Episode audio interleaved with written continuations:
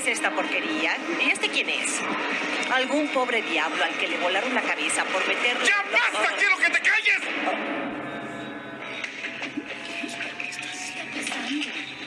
Está reaccionando. ¿Ahora qué va a hacer?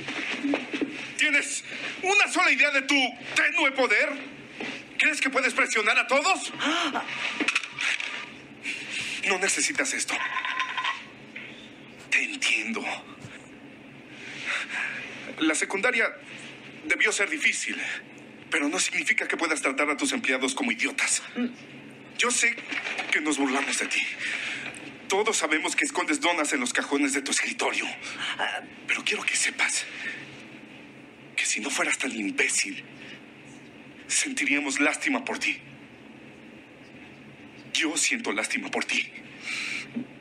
Pero en tu lugar, como te comportas, creo que puedo hablar por toda la oficina cuando te digo, vete al carajo.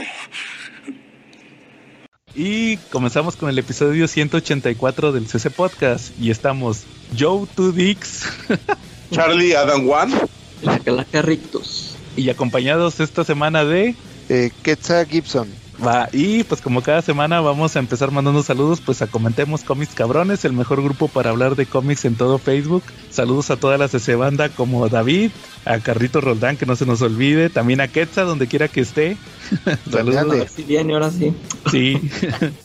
a este, el que no se nos olvide, Enrique Hurtado también, a Toño Pérez, tam- eh, ¿quién más nos falta? Gabo Velázquez, Alberto Morales también, que no se nos vaya a olvidar su saludo, a Javier Ramos, de los que no fallan, a Joaco Enro, y a ah, Leonardo Navarro y Jonathan Reséndiz de nuestros escuchas de YouTube, también a Jen Calaca, que no se nos olvide Jen, Saludos, saludos. a, a Chinaski y a Don Armando, también de los Marvel Legends México oficial. A Víctor Pérez también que nos comentó por ahí, igual Dave Odinson que no fallan. También eh, a, a Charlie, tu escucha favorito, Sergio Hernández, que ya lo estuviste ahí contaminando. No, no lo contamino, le doy versiones. Digo, cada quien es libre de comprar donde quiera. No se dejen influir de otros, no compren pleitos ajenos. no, no, no te creas, Sergio. Eh, Charlie, saludos esta semana. Sí, como no, mira, saludos primero que nada para Take It Sushi. Es el mejor lugar para comprar sushi con las mejores promociones. Quetzal, ¿ya fuiste alguna vez a comer a Take It? Este, ya lo tengo como mis pendientes, Charlie. Ahora que regresen mis hijas, sí voy a ir en estos días. Anótalo y mira, pide un rollo Godzilla. Godzilla está en Take It y es el rey de todos los rollos, ¿eh? Pruébalo. Está delicioso. Lleva carne de anguila. ¿Te gusta la anguila? Lleva deliciosa carne de anguila rostizada arriba y va gratinado el rollo. Es una delicia. Con una salsa de ciruela exquisita, ¿eh? Es una fusión de comida tailandesa. Y todos los días tenemos promoción de lunes a domingo de 6 de la tarde al cierre. Todos los días. Y también si descargas la aplicación puede llegar a tu domicilio en 2x1 pidiendo por la aplicación, obviamente. También saludos para Mera, para Rodrigo, para Yuri, para Perla, para Gerardo y para este Sandra Rebeca, que están ahí eh, dando el mejor de los servicios en el Tech San Diego, en Avenida San Diego, en Cuernavaca. Saludos para la banda del Mesón, que son este Edson, Alfredo, Pablo, Oscar y Rebeca, la gerente. Calaca. Ándale, Rebeca. El fan número uno de Rebeca, pues es el, el Calaca. Eh, también saludos para Lai Rico, para Ángel Vélez, para Alejandro Ruiz Solá, para Cecilia y para Cecilia y su grupo de los pollos añejados. Saludísimos para todos ellos. Y el saludo que me van a cortar y seguramente me lo van a cortar. Bueno, saludos también para el grupo de de Marshall Fisher, el mejor lugar para comprar cómics en español. También saludos para mis amigos de la Gaticueva, para el gato mayor Manuel, para César, para, para César, para Edgar y para todos ellos, ¿no? Pues son demasiados gatos para nombrarlos a todos. Este, saludos a todos ellos, saludos al grupo de Batman, coleccionistas en México. Órale. Calaca, saludos. Saludos, saludos a Yafet, al Jera, al Diego, a Emanuel, al Tello, al... ¿A quién más? Al Punisher Panther, a, A, Rick- a Ricky Dante, que se nos a Ricky Dante, a, al, al Hulk, defect- defecto Hulk. Órale. ¿Al niño del tambor no le manda saludos? Ah, no. no. Va. Ya era la fase. Le aventaron una pelea que duró más que la pelea de Batman de Superman contra Doomsday, hijos. Ah, sí, duró varios días. Así como la pelea de Superman Doomsday duró seis números, así estos cuates duraron post tras post tras No, post. hombre, hasta crees, parecía pelea de Goku contra Freezer. Ah, sí. O, o los supercampeones cuando iban a meter gol. sí, recorriendo la cancha. Y más Chingo de, chingo de capítulos para recorrer media cancha. Sí. bueno, dos buscas y decir, ya, mejor dense un tiro, los al vuelo y ahí muere, ¿no? sí. Quetzal, saludos. Sí, gracias. Este, pues para todos los que me siguen en la página de cómics, libros, cosas, geeks y más, particularmente a Iván Ruiz, el juez Perado, eh, Iván Belmonte, Clio Gutiérrez, este, Javier Durán, que son fan destacados. Por ahí también han destacado la Calaca y Diego, pero bueno, sí, la verdad es que sí, sí están, sí publican, o sí contestan más bien las publicaciones. Te mantienen viva la página porque ahí Sí, están muy sí, sí. metidos los dos, ¿eh? Ella Nada más por eso no, nada más por eso no los este censuro. Ay, que- sí, sí, sí. Órale. Oigan, antes, si quieren, ya para comenzar, eh, nada más quería mandarle un saludo muy especial a un escucha. Se llama Spidey do- 2099, no es Ma- Miguel Ojara. Así está en Twitter, Spidey do- 2099, 2099, que es de nuestros escuchas que nos mandó un mensaje, ahí nos estuvo mencionando, no sé si te acuerdas, Charlie, que les compartí la publicación que nos mandó donde pues ya tiene tiempo escuchándonos desde hace, pues creo que casi desde el principio, ahí nos dedicó ahí un, un mensaje. Pero fíjense que les quería comentar así rápido porque también no, como que no vale la pena mucho mencionarlo. Nos pasó Quetza un post, en el post nos mandó un link de YouTube de un podcast que, que de hecho ni es podcast, es un streaming Ok. que, hace- que hacen unos otakus ahí en YouTube. Y nos dijo que, que si lo podíamos escuchar porque quería saber nuestra opinión, porque son unos otakus. Y fíjate que estaban hablando, es lo que me llamó la atención, que supuestamente los otakus le están echando la culpa a Panini, o, más bien le, le rec- le recriminan a Panini que ellos, los que compran manga, están pagando los platos rotos de supuestamente que el fracaso que es que saquen cómics de Marvel. Según ellos, ¿verdad? Entonces, pues ahí él lo estuve escuchando como casi dos horas, fíjate, me, me puse a escuchar eso. Que son streamings como de casi cuatro horas y fíjate, tuve que escuchar dos. Y pues, son- pues son unos fulanos ahí, la neta no les quiero dar publicidad tampoco. Y aparte nuestro amigo Spidey nos comentó que, pues que tampoco que fuéramos tan gachos, ¿va? Entonces también como que no les quiero hacer mucha publicidad. Pero sí les que- quería comentar rápido que fíjate que estos cuates, pues sí se pasaron de gandallas porque era el, el principal que es un, un hombre. Eh, yo les calculo que ya los van por arriba de los 50 años, la, el, el hombre y la mujer, los conductores, porque sí mencionaban que el, el- el- el que comentó más fue el que es el hombre, el conductor, porque fíjate que mencionó que, que a él le cagaban los comiqueros porque a él le hacían un chorro de bullying, que porque lo pendejeaban, así dijo, no, es que a mí los comiqueros me pendejeaban y no me dejaban, que supuestamente todos los comiqueros somos así de gachos, ¿va? Que vemos una Bueno, persona que pues le es quiere que- entrar La gente obtiene lo Sí. que se merece, pues uno que... Y pues se cuenta que mencionó ciertos detalles, me los voy a mencionar rápido. Como por ejemplo, que mencionó que, que las historias, que, que uno no puede leer historias au- autoconclusivas. Por ejemplo, había uno en el streaming, fue por lo que yo entendí que estaba ahí en vivo, eh, comentándole y le decía, no, pues mira, lee Old Man Logan o, o Superman Red Son.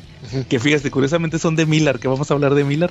Y el vato, no, es que esas no son autoconclusivas, sí tienes que tener, saberle a Superman o a Wolverine para poderlas leer, que no es necesario, nada más con tener lo básico, ¿ah? O sea, si viste una película de Superman o una película de Wolverine, pues ya puedes entenderle, ¿no? Claro. Pues ese tipo de comentarios. El, el vato estaba muy enojado. De hecho, me dio mucha risa que al final, o sea, a este escucha, este escucha de ellos que les estuvo discutiendo, que fue el único, ¿va? porque todos los otros otakus les daban la razón. Sí mencionaba, este, oye, estaría bueno que tuvieran un debate que inviten comiqueros. Y el vato dijo, no, yo no, yo no voy a invitar a ningún comiquero porque me estarían pendejeando en el debate, va. O sea, el vato, no, en realidad. amargado. Sí, o sea, el vato no, no lo sacabas de eso. Y, y la chava, que me decían que, que sí, yo, yo la ubicaba, fíjate, porque alguna vez vi un video de, en YouTube. A mí lo que no me la, chava hasta eso fue más, este, sí le dijo al otro cuate, oye, como que sí está cerrado y, como que estás, o sea, sí le dijo, va, de que como que, oye, como que estás enojado. Pero hu- hubo un comentario de ella que no me pareció porque dijo, no, es que los comiqueros eh, compran las grapas, ah, porque se quejaban mucho de las grapas de Panini. Es que los comiqueros están acostumbrados a que compran la grapa, compran el TPB y compran el hardcover del mismo cómic. Y, y, y ¿sabes qué me llamó la atención? Esa chava reseñaba mangas. Yo alguna vez vi un video de, de- una reseña de manga. ¿Y sabes qué es lo que hace ella en las reseñas? Ella, por ejemplo, era el, un manga de Panini. Y, compra el de Panini. eh, México, el de otra editorial, por ejemplo, la España, una editorial española que sacó el mismo manga y compra el- en japonés, o sea, lo, lo importa de Japón. Nomás para comparar, o sea, ahí, ahí tiene el mismo manga tres veces. o sea, y, cri- y criticando a los comiqueros de que compramos las grapas, el hardcover y el TPB. Entonces sí, sí estaban medio raros los chavos estos, porque sí. Ah, y como por ejemplo dijo, no, es que deberían de adaptar, este, o sea, ell- ell- ellos no los ibas a sacar de, no los ibas a sacar de su mentalidad donde el manga es lo máximo y es, es este tipo, este tipo de otakus que todo critican. Es que en Japón hacen esto, va, pues no, no vives en Japón, mijo, vives en México. Eres mexicano, por más que quieras vivir en Japón, no, vives en México. Entonces sí, sí, sí se me hizo medio Oiga. tedioso. Ajá. ¿Y ustedes alguna vez han comprado este los mismos cómics este que en grapas, que en la que en el omnibus, que en el deluxe? O sea, la verdad. Todos lo hemos hecho. Charlie. Chale, sí lo no hemos quieras. hecho, güey. Nomás el Quetzal. Es más, les voy a contar algo. Hubo una vez, Pues, hubo una vez que eh, y- en Image Comics, y a lo mejor el Calaca sa- se acuerda del número, yo la verdad no me acuerdo qué número es, eh, salió un Spawn con ocho versiones diferentes de la misma portada. Era la misma portada, Ah, sí. pero Ah, lo que variaba el era color. la- el colorante, el, col- el colorista, perdón, ajá, el color. Entonces eran ocho portadas del mismo número, con la misma historia, la misma portada, con diferente color. Yo tengo las ocho. No, órale. muy bien, porque ¿te acuerdas que alguna vez yo les dije que, que yo llegué a comprar portadas variantes, pero yo las compré por idiota, porque no me daba cuenta que era el mismo, la veía diferente la portada, ay, este no lo tengo. Ah, Lo sí, eso llegaba su humilde Sí. pedazo de güey, este Sí, Yo por eso empecé a usar las aplicaciones en internet. sí ahí te, te guías mejor. Así es que te- antes la tenía en un cuaderno, cuando tenía menos cómics, ¿no? Entonces lo tenía en un Mm. cuaderno, pero cuando andas en la calle ya no sabías qué números tenías y qué números no. Y me pasó muchas veces, Charlie. hasta te temblaban las manos porque decías, no manches, no lo había visto, ¿no? Y llegabas y te dabas, y ya lo tenías ocho veces, ¿no? Pero Sí, por, porque lo había portadas, ¿no? así pasa, Charlie. bueno, si, si quiere, y ya para, si quieren para continuar, nada más para ya terminar este tema, pues hagan de cuenta que no, pues al final el vato nomás estaba haciendo su berrinche. Porque, por ejemplo, mencionó unas cosas, o sea, se, notaba que la neta no saben de cómics. Y pues así como nosotros no sabemos de manga, pues lo respetamos, va, pero este cuate sí estaba muy sesgado. De hecho, mencionó, fíjense, que, que no, que, que los cómics no venden, que están en decadencia, que ellos están pagando por culpa de la decadencia del cómic y que deberían de adaptar, este, fíjate cómo dijo, que los mejores cómics de la edad dorada de Superman o Batman y las historias sangrientas, que si las adaptaran tal cual, que, que porque no adaptan las historias así como deberían, que si adaptaran las historias sangrientas, yo les pregunto, ¿cuál es la última vez que escucharon un cómic sangriento de, de Batman o Superman? Según él, todos los cómics mejores son sangrientos. O sea, no sabía nada el vato, o sea, sí estaba muy sesgado, la neta, pues, pues muy, es, es su, podcast, va, o su streaming, va, porque ni era podcast, pero sí, o sea, nomás quería hacer su berrinche, y pues se le respeta al final, va, entonces, este, pues ahí está nuestra opinión para el buen Spidey. De hecho, él me comentó que, que, le daba la razón en ciertos puntos a estos cuates, entonces le dije, ¿sabes qué? Si quieres nada más no, dinos eh, en qué fue lo que según tú te pareció que, que tenían cierta razón para también aquí comentarlo. Entonces, pues igual a ver si la próxima semana también nos manda algún mensaje y lo vemos. ¿Cómo ven? Muy bien, Muy bien. me parece Ah. perfecto. Bueno, muy bien. Entonces, este, ¿al- ¿algún tema que traigan esta semana, Charlie? Charlie, No, el Charlie ya. ya se salió Charlie. Bueno, no pasa un episodio donde Charlie Eh, no desaparezca. desaparezca en medio podcast. Bueno, este, Se fue a cenar. Y bueno, si, si quieren, este, ahorita en lo que llega Charlie, le- si quieren les empe- empiezo comentándoles un, una, un- vi unas películas, entonces no sé si quieren que las comente antes de, de sus temas, porque Dale, son de- dale. tien- tienen que ver con los cómics, una muy buena y una muy mala. Ya más o menos deben de ubicar cuál es cuál. A ver, ya- ¿que ya viste Tortugas Ninja o cuál? Ah, no, eso todavía no sale, creo que sale la otra semana. No, sí Sí. sale hasta la otra. Sí, este, no, fíjense que vi, no sé si supieron que, que anunciaron en, en la Comic Con lo de Invincible. ¿No supieron? Ah, no, no, yo me acabo de enterar, yo ni sabía que sacaron como un spin-off, ¿no? No, o sea, anunciaron la temporada 2, que sale creo que en noviembre. Pero luego dijeron, ¿y saben qué? De una vez les, les liberamos un episodio especial de Atom Eve. Ah, ese sí lo vi. Sí, Y no, es- yo ni me enteré, o sea, yo me enteré, ¿sabes que En el grupo pirata, ni cuenta que, y que ahí me dijo David que ahí lo habían anunciado, ¿no? Pues es que ya, Sí. ni- ya ves que ya ni siquiera salen esas noticias de la Comic Con. Sí, Ya, sí. Ya nunca salen noticias. Sí, o sea, de repente me di cuenta en el, en el Amazon, que- en el Prime, que me salió que Atom Eve. Y yo dije, ah, chis, pues, ¿a qué no sería hasta noviembre? Y ya vi que era un... Es un episodio especial, dura 40 minutos, pero es como una mini película. Y es, y es una adaptación, Calaca, eso es lo que me llamó la atención. Es una adaptación de una, de una miniserie de dos números que tuvo Atom Eve. La sacaron cuando, cuando sí, o sea, la, la sacaron ahí, no, no la escribe, no la escribió Kierman, este, le escribió otro cuate y las nomás este, no me acuerdo quién fue el es Cory Walker, creo que el primero va de Invincible, Cory Walker, porque el otro es Ryan Otley, entonces fue el primero. No, sí fue Ryan Otley. Les, les hace les hace las portadas a, a la miniserie, pero no la dibuja él.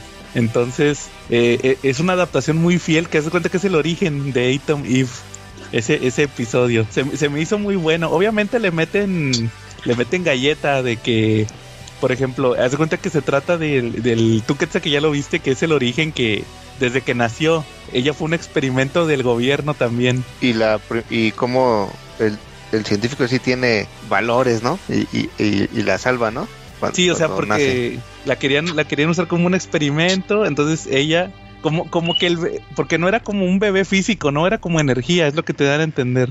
Eh, la- yo, yo entendí que había, o sea, que sí hab- había un feto y había sido como impregnado por las energías de, de los experimentos. Sí. Para esto era un como un complejo militar, ¿no? Sí, exacto. Entonces estaban trabajando para el gobierno y estaban haciendo el desarrollo de todo el, el- de todos los experimentos para trabajar para una sección como del gobierno, ¿no?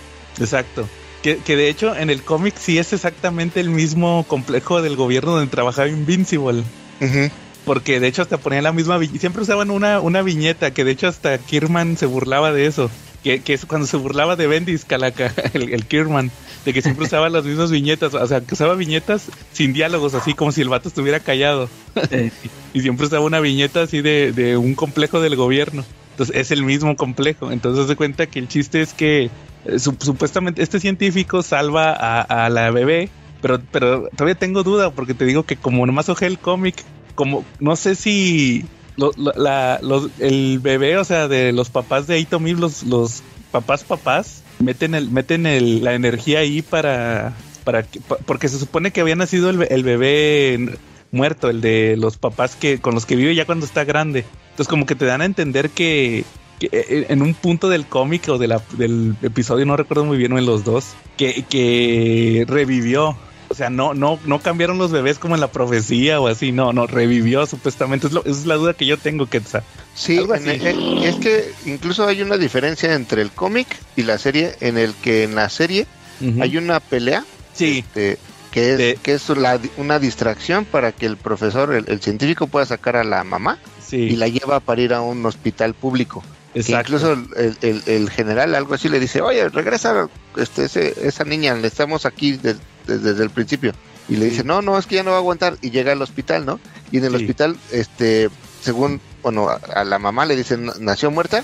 Y luego le entregan la bebé a otra familia, a una pareja de padres, que parece que ahí sí yo entendí que, que en eso, que ahí sí habían hecho el cambio, que había muerto la bebé de, lo- de los padres, Sí. este, que después fueron los padres adoptivos de, de Eve, y le dieron el bebé a esos padres, ¿no? Exacto. Y, y el gobierno le dijo, no, pues la, la niña nació muerta, ¿no? Sí, exacto. Y de hecho, este, ahí también.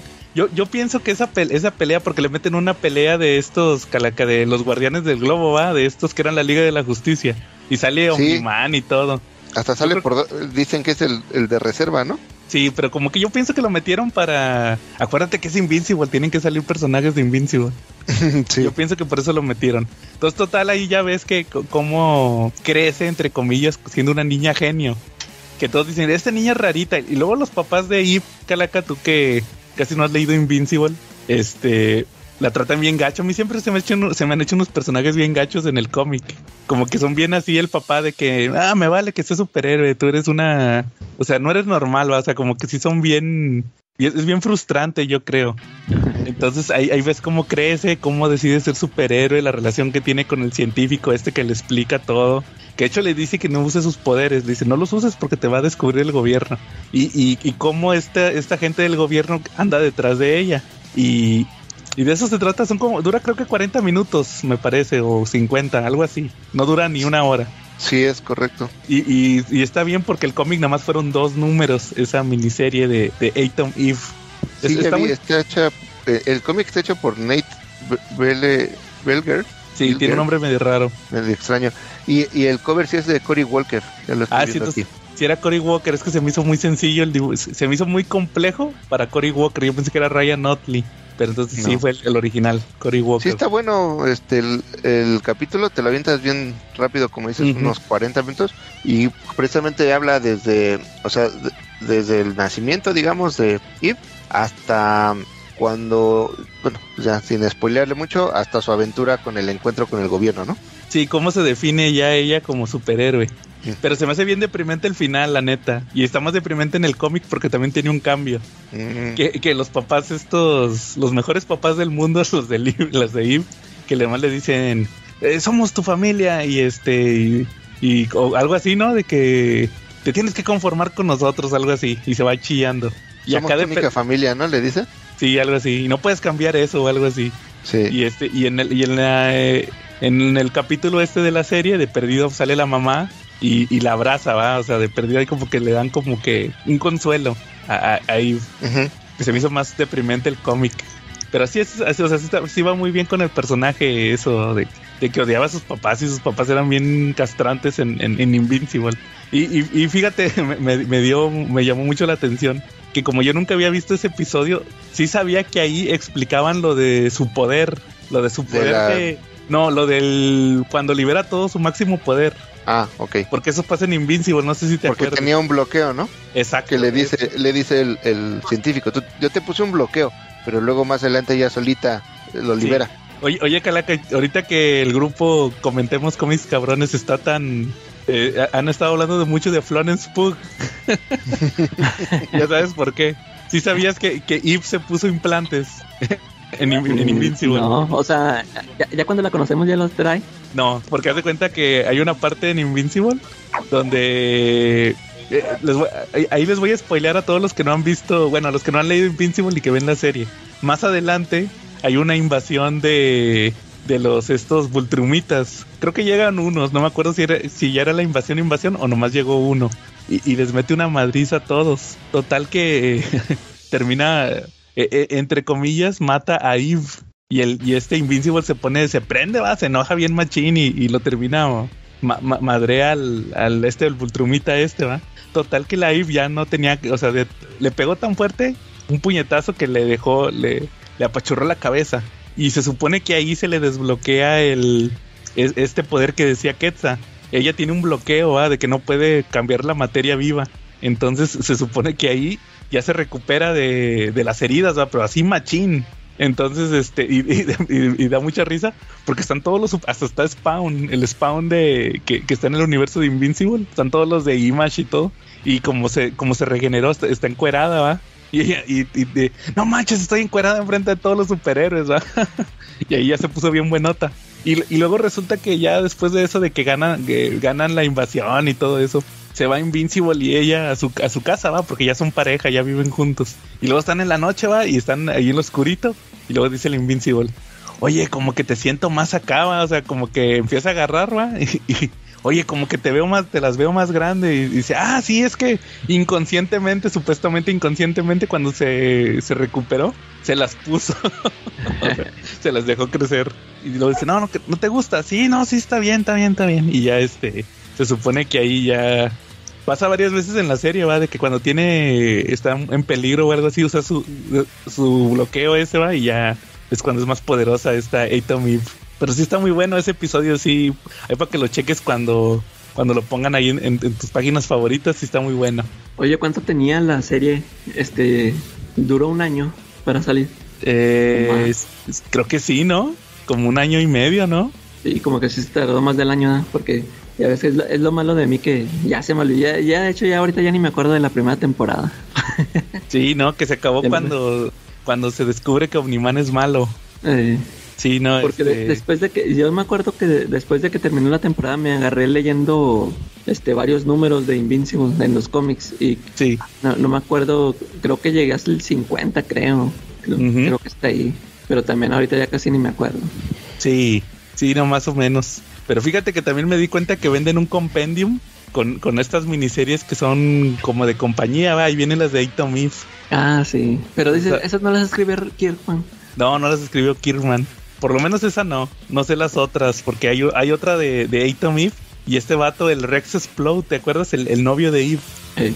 Y, y hay unas miniseries de los Guardianes del Globo y todo eso. Entonces, esas no sé si las hace Kirkman. Eh, ahí lo checaré. Oye, y, Pero sa- y se sacaron muchos, pues, muchos... Como este, spin-off. Porque, eh, o sea, porque para armar un compendium. Así es igual de gordote el libro. Pues no creo que sea tan, tan gordo. Pero fácil, han de ser unos 20 números. Eh, Pero los compendium de Invincible son de a 50. Porque por eso son tres. No, como de a 40 y 40 y pelos. Sí, como de 40 y tantos números. Yo nunca he acabado de leerla, yo me estoy esperando a que algún día Ajá. tienes Camite la termine de publicar. ¿no? no. Ah, no manches. de verdad yo estoy comprando la de Camite. Oye, luego lo, lo más no, gacho es pues, que este, te- apenas te iba a decir que le hicieras como yo, yo. Tú sí te compraste los compendios. ¿no? yo tengo los compendiums. sí. Es sí. que ya tengo la que son 14, 13, ¿no? Los que Pues yo también los tenía. Camite. Ah, ya los yo me espero. ¿Y, Otros y- 10 y años. cuántos, cuántos se supone que así en ese tipo de tomos? ¿Cuántos faltan? Este, Como fíjate, 5, ¿no? Sí, le faltaban como cuatro. Ah, o sea, para- ya, ya casi estaba para acabarla. Sí, por eso te digo que ya mejor me espere. No, o sea, haz de cuenta que el, el- el- eh, ese tomo como 13 o 14 le faltaban como unos dos o tres TPBs para completar el segundo compendium. O sea, Ah. y luego todavía te faltaba O sea, el tercer. faltan un chingo. Ah, o sea, los Invinci- Invincible son 25 TPBs. No, O sea, pues te faltaban faltan como 15 años. 11, te faltaban 11, sí. Y no han sacado nada, fíjate, ya pasó la serie y nunca sacaron nada.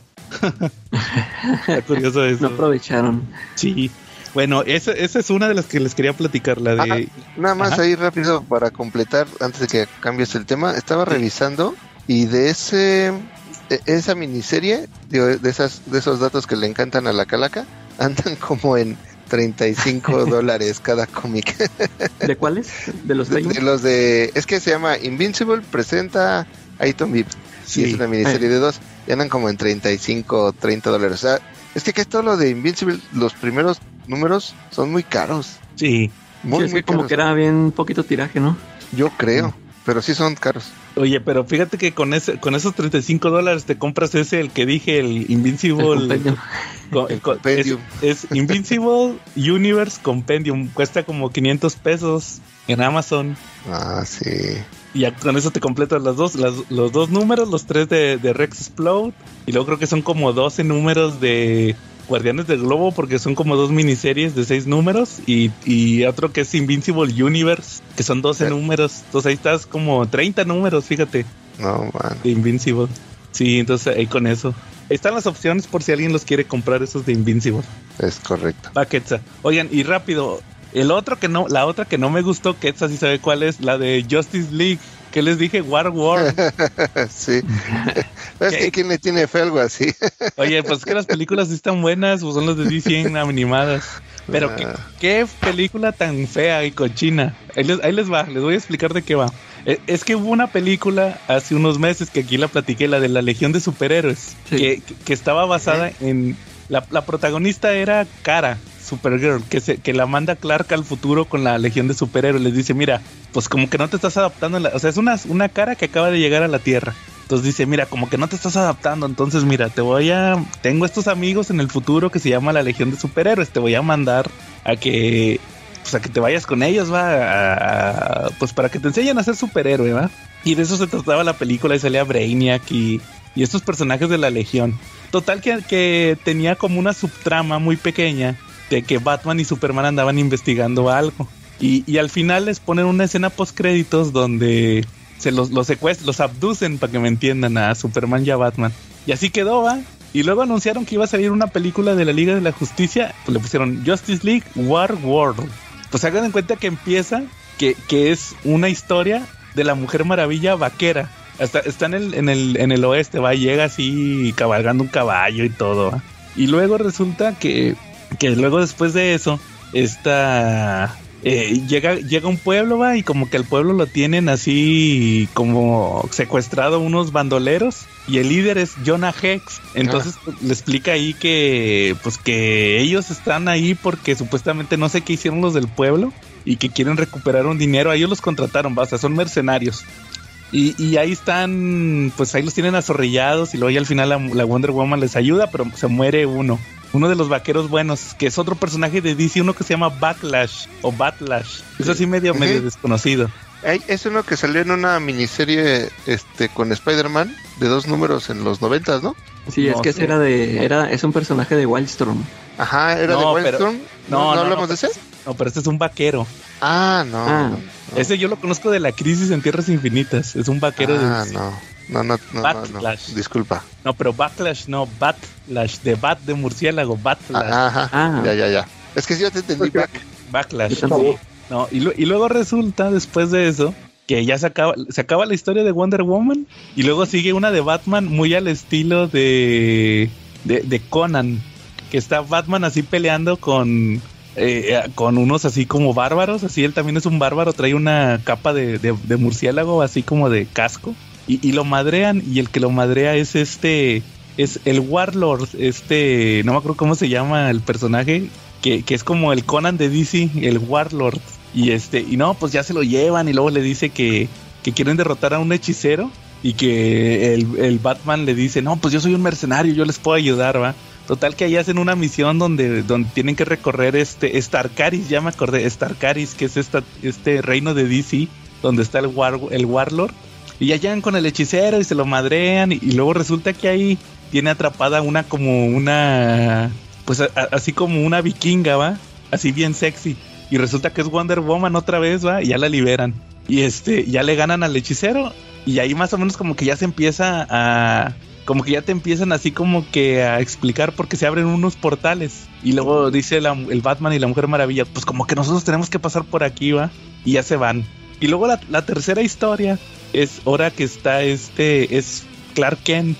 Y, y- el Clark este, está en blanco y negro, ¿va? Y como que es un policía y tiene que andan investigando que unos ovnis así eh, que, hubo unas abducciones y van allá a a llegan ahí como en medio de la carretera y hay una como como un restaurante y luego que no que lle- llega un policía que es este ay se me fue el nombre pero es otro personaje de DC total el, ah, Fa- King Faraday ya me acordé ese sale en New Frontier King Faraday es un agente del gobierno de también de DC y dice no que agente Kent ayúdeme va y, llegan a el típico restaurante en medio de la carretera y que todos, to- todos se tienen que quedar aquí y callados y no sé qué va.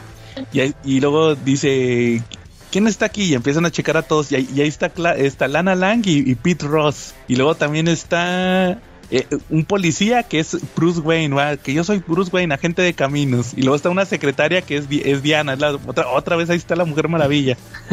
Y luego como que de repente se dan cuenta que, oye, como que no sé quién soy, pero que siento que algo está mal, ¿va? Y empiezan a trabajar en equipo los tres y para y ya al final resulta que sí estaban en el War World, el de el de Mongol, pero estaban así como que atrapados por los marcianos blancos o algo así y al final resulta que el que los tenía atrapados era el Martian Manhunter, este John Jones. Y es porque Mongol controla el War World, pero es un Mongol bien diferente, así no es como así como estamos acostumbrados, así bien rudo. Está bien raro ese Mongol. Y luego, total, que, que resulta que el War War es como una prisión o no sé qué, los tienen atrapados como en ilusiones. Entonces, todos estos personajes que les dije, el King Faraday, este, el Warlord, este, Jonah Hex, Batlash, todos son como clones, o sea, los tienen ahí como para tenerlos atrapados en como en. Pero así que como en Westworld, así como que. Como en, como en escenarios. Entonces, por, por eso tenían diferentes así como sueños. Está, está bien rara la película. Total que al final, este, ni se conocen los personajes. Como que Batman y Superman sí se conocían, pero luego la Mujer Maravilla, no, que sí los conozco, pero no sé qué, dice, o sea, se- no se entiende.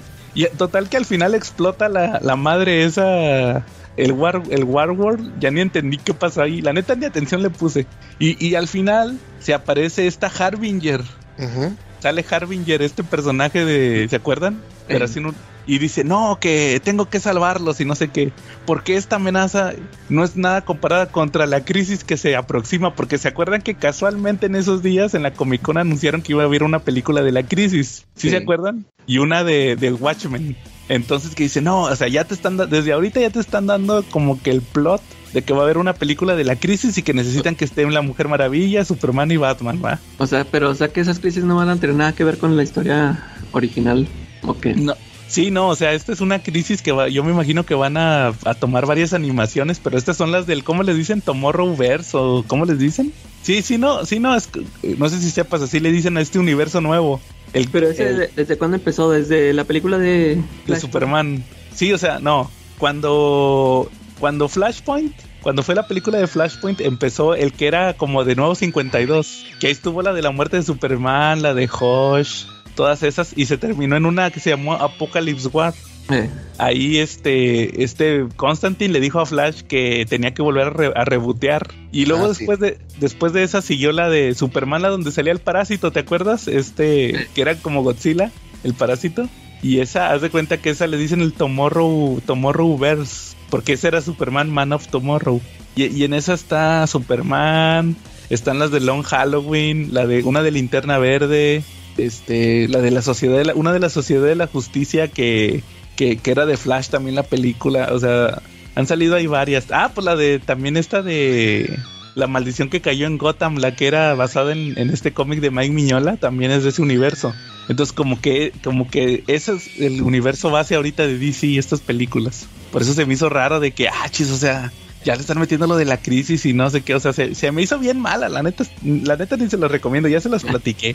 yo sé que no le tienes fe a, la, a esa que anunciaron de la crisis, ¿o qué? Sí, o sea, yo- si, me, si meten, vas, vas a ver que al final va, va a ser como, no sé, si ustedes vieron la de Teen Titans Go, la película, No. que al, al, al final de la, ah, no, no era esa, fue Teen Titans Go contra Teen Titans, porque la serie original de Teen Titans, y ahí al final de la película le hablan a varios Teen Titans, salen los, los de los cómics, los de George Pérez y... Y salen unos noventeros de los cómics y todo. Ahí se arma una como batalla. De hecho, es una parodia del final de Endgame. Cuando llegan todos en los portales del Doctor Strange. sí, ahí, ahí fue como parodia. Entonces, este, apenas que esté así que salgan, no sé, los de Bruce Team y así que salgan Eh. muchos. Así sí estaría chido. Pero no, pues haz de cuenta que pues hasta que salga, va. Pero como película individual, no, está bien aburrida. Y está bien aburrida porque te fastidian estos. Parecen los cortitos esos que a veces ponen de DC, va, que ponen de varios personajes en Ah, las sí, sí. películas. Y, y dices, pues que tienen que ver, y, los, y duran como 15 minutos cada uno, y luego ya hasta el mero final como que te, ya te dicen qué onda, va. Y no, no, la neta sí se me hizo malísima, no. No sé, y, y- y luego lo de nada que ver el War War y Mongol, nada que ver, no, la neta no me gustó nada, no, no, no. Yo creo que es, es de, de las poquitas que no le rescaté nada esa película, así se, ahí, ahí para que las ¿Cuánto chequen. dura? Una hora veinte. Perdiste una hora veinte de tu vida. Sí, la neta, aquí sí te puedo decir que sí perdí una hora veinte. Porque ha habido otras que, por ejemplo, ahorita estaba viendo la de una de Green Lantern, Emerald Knights, que son puros, y, y fíjate, igual, esos son puros cortitos. Es una película bien rara porque son puros cortitos. Adaptan, por ejemplo, la de la de Mongul, no, Mongul no, Mogo. ¿Te acuerdas la historia de Alan Moore, la donde creó a Mogo? Sí, o que se sea, llama- se entran en eh, varios linternas. Sí, es, la de Mogo no socializa. Así se Ah, llama ese, ese cómic, esa historia de Alan Moore. Mogo no socializa. Y este. Y así, o sea, y también en la de Tiger Tiger, ¿se acuerdan esta historia de. que esa la dibujó Kevin O'Neill con Alan Moore también, la de. Esa es la historia donde creó la profecía de la noche más oscura, que luego usó Jeff Jones. Eh, todos esos cómics, se cuenta que los adaptan en una historia, en una, es una historia, pero están pasando así como historias chiquitas. Y ahí sí está bien entretenida, va, y nada que ver con esta. No, esta sí estuvo bien aburrida. La neta no se la recomiendo. Es la, primera vez que no voy a recomendar una película de DC animada. Ah, muy bien. Va. ¿Al- ¿Algún tema que traigan? Eh, ver. yo eh, les quería contar de un libro que después se convirtió en serie y que también tiene cómic, que ya es muy vieja, pero que yo apenas retomé. Yo había leído el libro, porque son tres tomos que sacó, es, es la serie de Nocturna de Guillermo del Toro y de Chuck Hogan. Están, son coautores de los libros. Esa no es la de The Strain. Ajá, y justamente sacaron una serie de cuatro temporadas que se llama The Strain, exactamente. La serie es muy vieja, salió en el 2014. Ah, no digas que están vie- viejas de hace 30 años. No, bueno, pero la, o sea, me refiero que no, no le estoy platicando algo nuevo, ¿no? Ya tiene casi 10 años, bueno, 9. Sí. El, el libro, este, como les comenté, son tres libros y está eh, publicada en el 2009, o sea, les digo, ya son 14 años del libro. Y la serie eh, se estrenó la primera temporada en el 2014, la segunda temporada en el 2015, y luego ya hubo eh, para el 2016 la, la tercera y en el 2017 este acabó este la serie. Yo apenas estoy viendo la, la tercera temporada, no la había visto, había visto algunos capítulos aislados porque salía en FX, Sí. en, en el canal. La, eh, vi algunos capítulos aislados, pero como no la tenía clara y ahorita la estoy viendo en Star Plus. Y, Entonces, y- ahí y Guillermo del Toro está metido.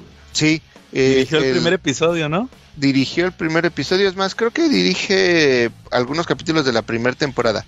Y sí está eh, como productor ejecutivo durante todo el tiempo, este y sí, fu- sí es, por lo que entendí está supervisando todas las cuatro temporadas. Y está muy, es casi casi una calca del libro, o sea, sí está Sí. muy muy muy muy basada en el libro, no hay no hay muchas divergencias, sí hay algunas, por supuesto, libertades creativas por obvias razones, pero bueno, entonces para los que nos están escuchando, el- la serie es muy sencilla, este, en, a Nueva York llega un avión eh, donde de repente estando en la pista de aterrizaje se apaga todo y no saben, este, porque no hay comunicación ya del avión, este, para nada, ni salen llamadas telefónicas ni nada, simplemente se apaga. Y entonces empiezan a investigar y pues resulta que el avión es la forma en la que llegan a traer a un vampiro.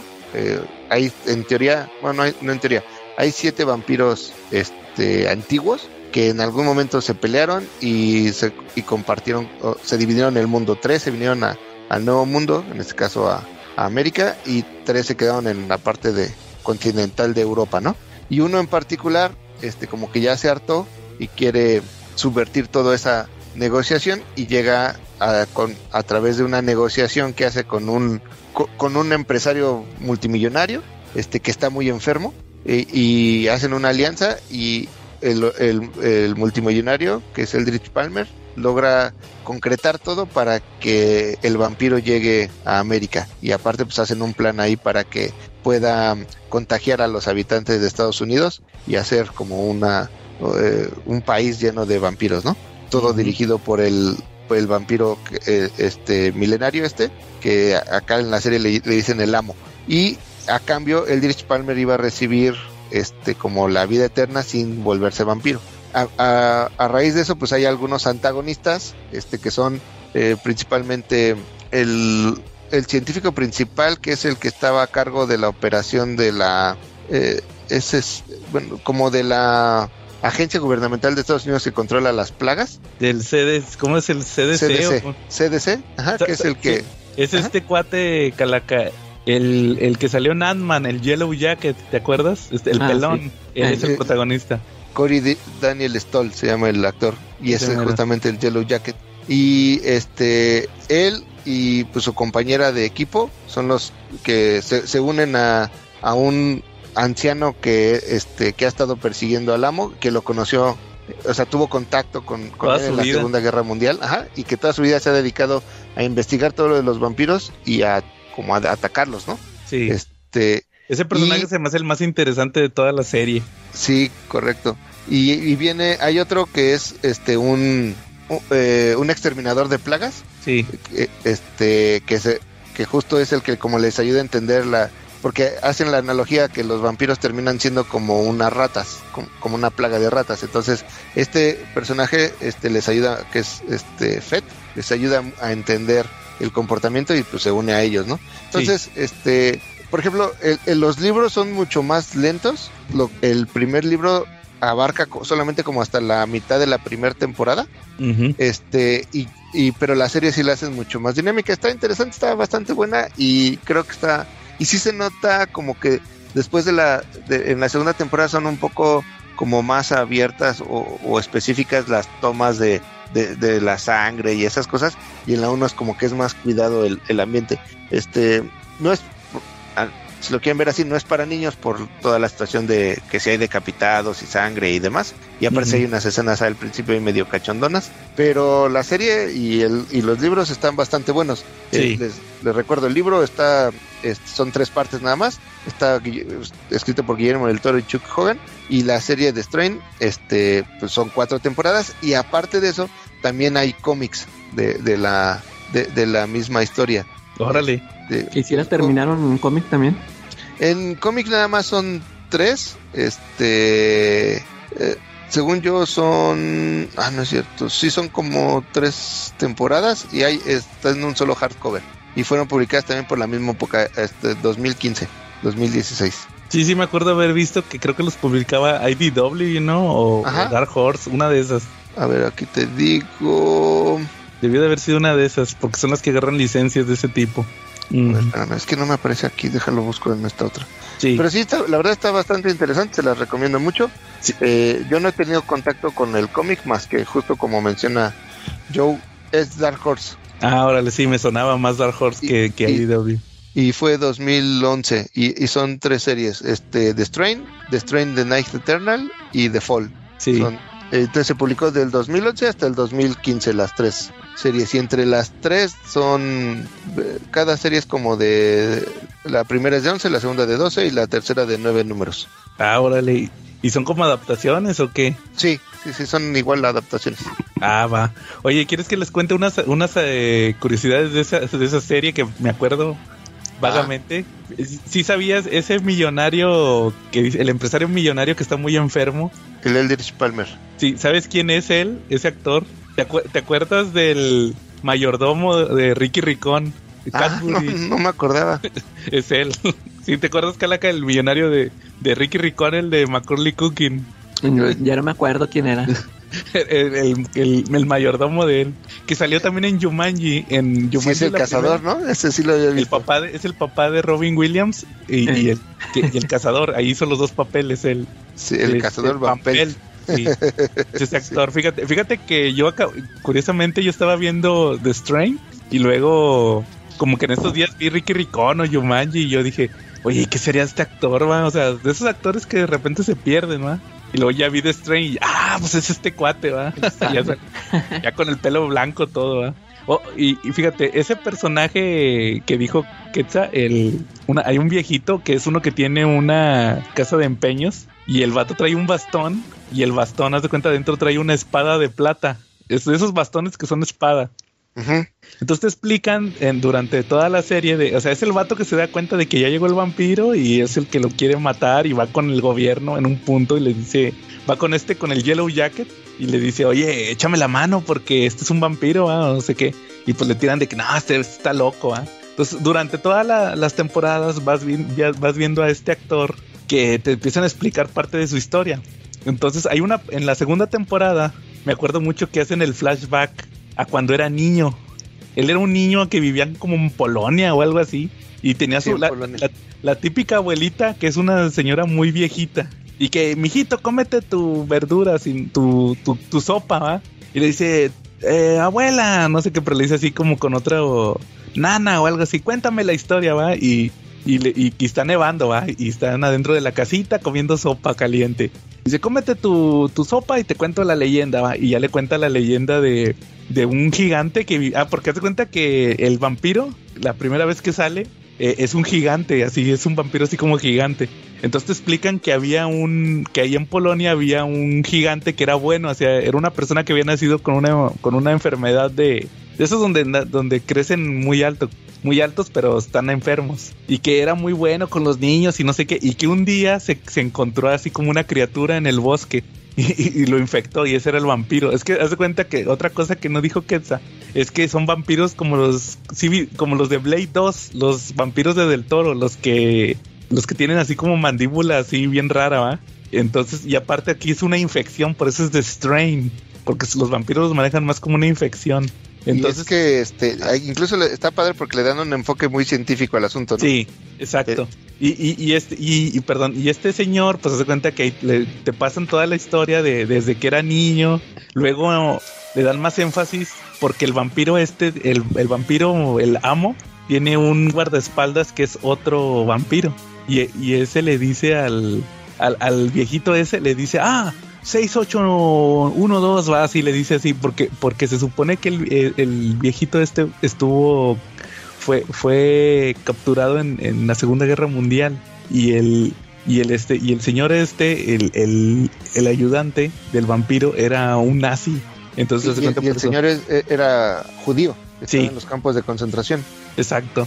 Entonces eh, se pone bien interesante todo eso con, con, este personaje. La neta está muy bueno. Y se mm. llama Joseph Sardou, el, el, que, el gigante que mencionas, el, el que mm. se convierte como en el avatar del vampiro, el gigante. Sí, sí, y así va cambiando el cuando ya, en muchas partes cuando ya los van a madrear, los, los cambian de cuerpo. Está, está muy padre esa parte también de la serie. Ajá, pero sí te explican, Calaca, cómo lo hacen. O sea, no es así de, ah, pasé mi, mi este mi mente Espíritu. a otro cuerpo, alguna chingadera. No, no, no, o sea, te explican científicamente en teoría, ¿no? Así como le tratan de dar ese aire científico de, ah, lo pueden hacer porque se hace a través de esto. Y, y te van diciendo, estas cosas son mitos, est- eh, eh, estas formas de combatir a los vampiros no sirven, ¿no? O sea, la cruz y esas cosas no sirven. Funciona la plata por esto, por esto, por esto. Y cortarle la cabeza funciona por esto y por esto. Y la transmisión de la enfermedad es así. Entonces, este, justo como el enfoque eh, del protagonista principal es el, es el científico de, de la CDC, pues entonces, este, por eso le dan ese enfoque. Está, está bastante interesante. Sí, está bueno. Ujú. Va muy Sí, bien. fíjate buena siempre me llamó la atención. Este, es más, es que creo que de hecho la serie y el libro salieron casi simultáneos, ¿no? No, Ujú. te digo que el- los libros o sí salieron en tuvo- el 2009 y la serie en el 2015 estuvo como cinco años de diferencia. Ah, órale, sí, porque yo sí, yo sí me acuerdo haber escuchado eso del, del, de la novela, el libro, y eso me llamó mucho la atención, el leer una, una novela de Guillermo del Toro. Pero luego después cuando dijeron que serie, también dijo, órale, pues a ver qué tal. Y, y fíjate que, o sea, pues en aquel tiempo no era yo tan pirata. Y no, este, sí, no, no, la, no la busqué y, y- y ya ni siquiera, ya nunca supe si la terminaron o qué pasó con eso. No, sí, Sí, ya la acabaron, hay que la búscala. Sí, Ya ya como ya está viejita, la vas a encontrar bien fácil en cualquier lado. Ey, y ya está toda. O- ¿Y esas temporadas de cuántos capítulos eran? Eran como 10, creo. Sí, son- Ah, sí. creo que la primera es de 13, lo que sí son capítulos largos, Cala, que es como de una hora cada capítulo. Ey, Pero están buenos, ¿eh? sí, el luego la checo. Va. Nosotros lo estamos usando como para maratonear en familia, o sea, no la estoy viendo yo solo. Entonces, Ah, por eso bien. ahorita Órale. de repente nos tardamos, pero está, ah, o sea, sí la vemos todos en familia, está padre. Sí. Órale. ¿Tú, ¿Tú, Calaca, algún tema que traigas? Ah, mira, yo, yo nada más quería hacer unos comentarios que apenas, apenas acabo de escuchar el, el, el famosísimo episodio del James Gunn. que, que ahí noté que les, les faltó este comentar unas cosas que hizo el James Gunn. Ah, bueno, para empezar, fíjate que yo nunca he visto la película de Scooby-Doo. Este, y, y esa sí la dirigió él, Eh, no, las o escribió. no la escribió. ¿Ninguno Sí, la- la dirigió? Mm, Creo que la 2, creo. Pero creo que no. Ah, es que te- entonces también por eso nunca las las vi dije no pues a lo mejor si las escribió pues pues quién sabe no sé no sé qué, qué tal esté nada o sea sí Perdón, sí se Calaca, nada más quería, quería complementar lo, lo que dices. Yo tampoco he visto esa película, pero cas- por casualidades de la vida, este, apliqué la regla 34 y, y, y encontré una película con, con paños menores. Ah, sí porque de eso sí me fijé que eh, como que se puso de moda eh, se, se- sí vi muchos dibujillos de esta de Vilma de Vilma no era la que traían que la ponían así este así en esa regla 34 sí me acuerdo haber mucho- haber visto muchos dibujillos Pero sí, este, no- nunca las chequé yo tampoco. Pero entonces me, me quedó la duda. Yo dije, no, pues si, si, si sí dirigió James Gunn alguna de esas, pues sí, sí me llamaba la atención verla. Pero pues entonces nada más las escribió. Eh, fíjate, este, le- les faltó mencionar, hay un, hay un cortito que ese yo me lo topé en internet. No sé para qué lo hizo James Gunn. Este, yo pensé que sí lo iba a mencionar bien. Este, no sé si lo hayan visto, que se lo hayan topado por ahí. Es un, es un cortito que hace James Gunn con esta, con esta actriz. Ay, Se me, ay, se me fue el nombre. es que se, haz de cuenta que el corto se llama Porn PG, algo así. Como que pornografía suave, algo así, ¿no? Y, y es una. Ay, es que es, es una actriz porno. Sale con una actriz porno que si era de las famosillas, pero que se retiró, que se retiró muy, muy, o sea, de cuenta como que hizo muy poco trabajo. A ver, a ver, a ver, ustedes que sí son conocedores. Mira, si te, si te ayudo, me voy a ver muy mal, mejor no. No, pero te, es que se me fue el nombre, sí, te digo, es de las famosillas, sí. Es una que se retiró, o sea, como que, como que hizo bien poquito trabajo, pero luego se retiró. Ajá. Ay, no me acuerdo cómo es, bueno, luego se las busco, pero es un, es un cortito, es un sketch que hizo el James Gunn. O sea, no sé en qué, en, en dónde haya salido, si, si fue nada más un cortito de Saturday Night Live o algo así, no sé, porque dura bien poquito. Pero Aquí que- dice, bueno, a ver, no porque lo supiera, ¿eh? Lo estoy viendo en Wikipedia. este dice que el- son varios episodios. En el episodio 1 sale Aria Giovanni. No, eso no. No, esa no era. Entonces sí, en el capítulo entonces 2, sacó varios. sí, sacó varios. En el capítulo 2 sale Be- Belladonna. No, Tampoco es esa. En No, el no capítulo conozco. 3 y y sale Michael Rosenbaum, el, el este el ex Luthor de la, la. Somebody Save Me en el capítulo 3 y en el 2 también.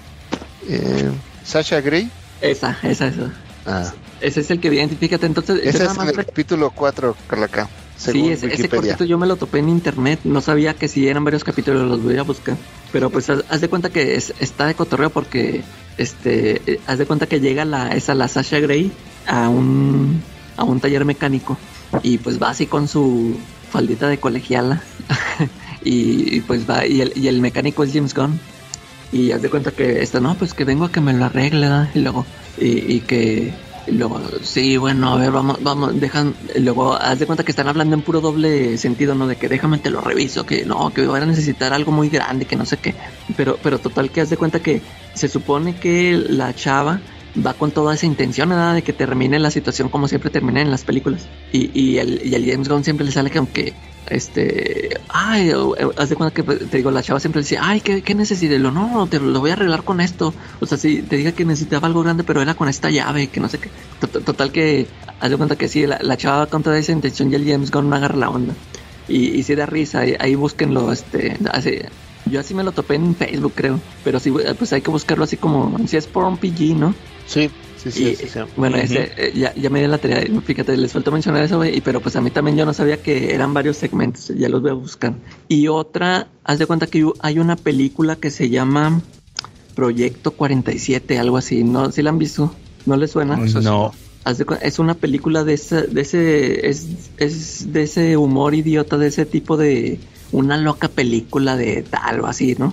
Ujú. Este, y es, es, de cuenta que es la historia, bueno, son unos cuates que, que este, se encuentran, como que quieren buscar algo en el internet, están, quieren buscar un video en el internet y se encuentran con varios videos. Así, es, es así, de cuenta que es una película de varios, de, como una antología, ¿no? De varias historias cortitas que son dirigidas por, cada, cada historia está dirigida por un director diferente. Y, y haz de cuenta que pues salen muchos actores conocidos, este, haz de cuenta que en, en el, haz de cuenta que sale, sale Hugh Jackman con. Mm, ay, no me acuerdo quién es la otra actriz. No me acuerdo si es Kate Blanchett, pero sale Hugh Jackman que haz de cuenta que él es una persona muy, es que es el, la persona más guapa y, y rica del, del momento. Y la, la, Kate Blanchett tiene una cita con él, ¿no? Y no, pues bien voladota. Y ya van al restaurante y hace cuenta que llega el Hugh Jackman, trae una bufanda. Y ya, lo, no, pues vamos a comer, no, y que, sí, que foto, que no sé qué. Y luego en eso se quita, el Hugh Jackman se quita la, la bufanda y, el, y el Hugh Jackman tiene, tiene los testículos aquí en la, en la barbilla. y hace cuenta que, pues esta, esta la, la chava se queda así de, ¿qué, qué, qué onda? Y, y toda la gente hace cuenta que llega el mesero y como si nada, o sea, haz de cuenta, ellos bien común y, y ella así todo le da asco, así porque eh, les llevan así una sopa caldosa y luego cuando está comiendo así le, le cuelgan y él los mete ahí en la sopa y todo. Yo se cuenta que son puras, son puros cortitos así de puras situaciones así bien ridículas, Y eh, te digo, lo chido es de que son puros actores conocidos, en cada, en cada historia salen puros actores conocidos. Y, y, y una de esas historias la dirige James Gunn, que esa es la historia de un... Es como una caricatura que cobra, se mete al mundo real y es un animalito, no sé es un perro o gato. Y, se- y empieza a matar gente. Te, digo, están, está, y está buena la película, se la recomiendo. Creo que así se llama Proyecto 47. Está, está buena, es de ese humor. A mí sí me gusta ese, ese tipo de películas de, de humor, así de ese humor muy, muy tonto, muy ridículo, ¿no?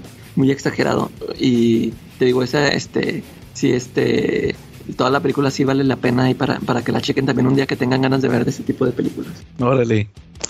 Entonces, ¿sí te, sí te gustó el episodio o no te gustó? Sí, sí estuvo bueno, este... ¿Qué más? Este, ah, pues hay- ya ves que sí comentaron esas películas de Brightburn y el proyecto, ¿cómo? Belco, de Belco Project. sí, Verco Project, Esa- que fue la que me dijiste. Sí, esa está buena, esa película está buena. Y, y sí, sí, sí, se- sí se me hizo bueno. Ya, pues ya también el otro, el otro tema del Secret Invasion, este, pues también ahí, creo que nada más a Charlie le gustó, ¿no? La serie. A ver, Charlie, Fíjate ya, que a mí ya- sí me estaba gustando. Ah, perdón. Va, dale, Charlie. ya regresó Charlie. Ya por fin, perdón, la chamba, ya está. Trabajo de esclavo es muy agobiante. Ya ves, Charlie, ¿por qué no eres rotulador? Para darme, güey, nada más daríamos, estaríamos ahí pintando. Pero ¿sabes cuál es el pedo? Que tengo pulso de maraquero, güey. Yo soy de los que podría trabajar echándole azúcar a los churros, güey, con el pulso que me cargo.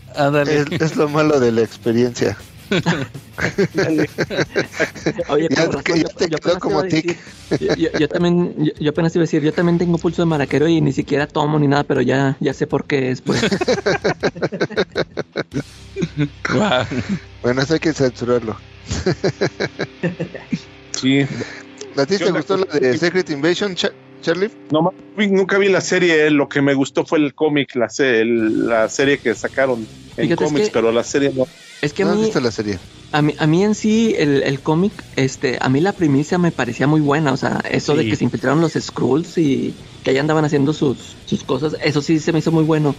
Pero ya la serie principal, ya se me hizo así como que. O sea, ya, ya es que yo siempre he comentado que los tie-ins que pasaron en, en Mighty Avengers. Porque, bueno, nada más ahí. Porque Estaban New muy Avengers. Sí, porque New, en New Avengers era lo que estaba pasando cuando estaban en la Tierra Salvaje, creo. Sí, Este, y en los de Mighty Avengers te explican de que cómo se empezaron a infiltrar y ahí te empiezan a revelar, o sea, ya, de- ya cuando te empiezan a decir quiénes son los que están infiltrados, quiénes eran los Skrulls y cómo se infiltraron, ¿no? Y, y todo lo que empezaron a ocasionar. Eso, eso, eso sí se me hizo chido. Y este, pero en sí, cuando ya llegan a la historia principal, eh, ya se me hizo como que ahí ya no entendí que pues, o sea, qué quisieron lograr los Skrulls, o sea, si, si, si quisieron destruirlos, o sea, si ecuacionaron ellos Civil War y, o sea, muchas cosas que en, en World War Hulk, este, ya, eh, o sea, si- a mí sí se me hacía chido eso de que quisieran ellos destruirlos por dentro, ¿no? Pero ya un ataque directo que, que hacen al final, ya eso ya se me hizo, o sea, ya ni tuvo ninguna consecuencia y, y a ¿Cómo mí no? siempre me molestó, Sí. bueno, eh, a mí, a mí siempre me molestó que, que Norman Osborn quedara, o sea, que lo pusieran como director de Shield, o sea, si siempre fue un, o sea, creo que acaba de salir de la cárcel y, o sea, sie- siempre ha sido, o sea, un, un claro villano, pero nomás porque él fue el que tiró el balazo a la reina, ya nomás lo, lo, lo ponen del mandamás, eso sí se me hace muy, o sea, sin sentido, o sea, cualquiera pudo haberle matado, o sea, todos estaban agarrando con todos los Skrulls y, y cualquiera, lo- cualquiera que le hubiera metido un balazo a poco lo iban a, a poner de jefe de Shield, ¿no? Eso, eso sí se me hizo así muy como nomás sacado de la manga. Ya lo de los, igual este, el Dark Reign, a mí me, sí me llamó la atención lo de los Dark Avengers, pero también como que le faltó a Bendis desarrollar, duró bien poquito, como, o- me gustan a mí los números, esa serie, creo que fueron nomás como 13 o 16, ya no me acuerdo, pero como que sí no le, no le dio tiempo de escribir así, de desarrollar mucho la, la historia, como que sí se fue por sus, por otro lado que traía el. Ey, Yo creo que, que la de Secret Invasion eh, tuvo, para empezar, los mismos de Marvel sabían que, que le colgaba, que algo faltaba y terminaba y no terminaba por cuajar su idea y pues lo rellenaron con las portadas, ¿no? Porque si te das cuenta, eh, la mayoría de las tie-ins son portadas con Echo. Ah, eran Entonces, homenaje, ¿verdad? ujú. Como Sí. que ya del como que le entraron los genios de la merca, ¿no? O sea, nuestro evento sabemos que está un poquito flojo, que tiene eh, elementos que pueden no cuajar, le metemos portadas Connect para que todos compren la- las portadas, ¿no? Eh, segundo punto, lo de Osborne Osborne, este, pues sí, a lo mejor y fue una salida muy fácil, este fue el Dixit Machina y lo que quieran, pero también yo creo que fue una analogía política, ¿no? De a veces como este, por, fue una crítica, ¿no? A veces, como tenemos a alguien que por puro golpe de suerte o chiripazo, este, llega a un puesto, ¿no? Sí. Dentro de la misma serie, más adelante, lo que te dan, más bien no, no que te lo dan a entender, sino lo dicen explícitamente, es que eh, como que el Departamento de Relaciones Públicas de, de Norman Osborn era muy agresivo y, y lo que vendían era, ah, cualquier persona puede tener una segunda oportunidad, Norman Osborn estaba enfermo, ya está curado, este y tiene el, pote- el potencial y el poder para poder hacer cosas grandes en bien de la, de la, de la nación o de la humanidad, ¿no? Eh, y entonces esa era como la parte como lo vendían de es que sí estaba enfermo pero ya ya está curado y va a hacer grandes cosas. Este a mí también Ah, me es que ya venía de Thunderbolts, ¿verdad? ajá él ya venía dirigiendo Thunderbolts. Ah, o sea sí. ya traía una etapa en la que había esta- había estado limpiando su imagen. También a mí se me hizo muy forzado que le dieran el puesto de director pero en- eh, así es como te lo justificaron. Oye, Quetza, pero entonces cuando dices que su, su narrativa era, ya estaba cura, estaba enfermo, pero ya se curó, entonces su publicista era el mismo de Ritos Espejel. No, no, no me sé el chisme de Caritos Espejel pero Ah, que hace años él dijo que tenía cáncer, que estaba muy enfermo y estaba ya en las últimas, y luego milagrosamente se curó. cuando, cuando ya agarró chamba otra vez. Sí. Él ya estaba curado. o sea lo había hecho como para ganar simpatía Charlie Yo creo que sí. Ah, Simpatía para ganar papeles en las novelas. Agarró trabajo. no fíjate que eso no sabía Charlie Órale. ok. la serie no o sea vamos el problema que yo creo de los de las series de Marvel es o de incluso de las películas es este que tienen el mismo nombre de un arco de- o de una macrosaga que incluye muchos personajes en los cómics y una trama mucho más compleja entonces cuando ya la trasladan a la pantalla ya sea a, la- a las películas como Civil War o a las series como en este caso pues termina siendo algo completamente distinto a lo que vimos en los cómics y la mayoría de la gente termina por compararlos cuando no tendría por qué ser necesariamente así. Entendíamos que son conceptos completamente diferentes y medios completamente diferentes. Entonces, lo que pasa aquí, en, eh, digo, para los que no la vieron como el Charlie, que, eh, que a lo mejor ya, ya se enteraron por todos los memes o por las mini reseñas que ha habido en, en, en las en, en- Facebook o algún otro medio, es que eh, regresa este Nick Fury a la Tierra eh, después como de unos años sabáticos que se tomó después de haber regresado del blip. Y se encuentra con que este lo que ya habíamos visto cuando llegaron los los Skrulls al, al planeta Nick Fury les ofrece eh, que, que le ayuden a él en sus labores de espionaje y que él a cambio les promete que les va a encontrar una tierra eh, o sea, un, lugar físico donde puedan establecerse, porque le explican que los Skrulls vienen huyendo de una batalla, de una guerra intergaláctica donde perdieron y que hay como un millón de Skrulls que no tienen lugar, no tienen hogar.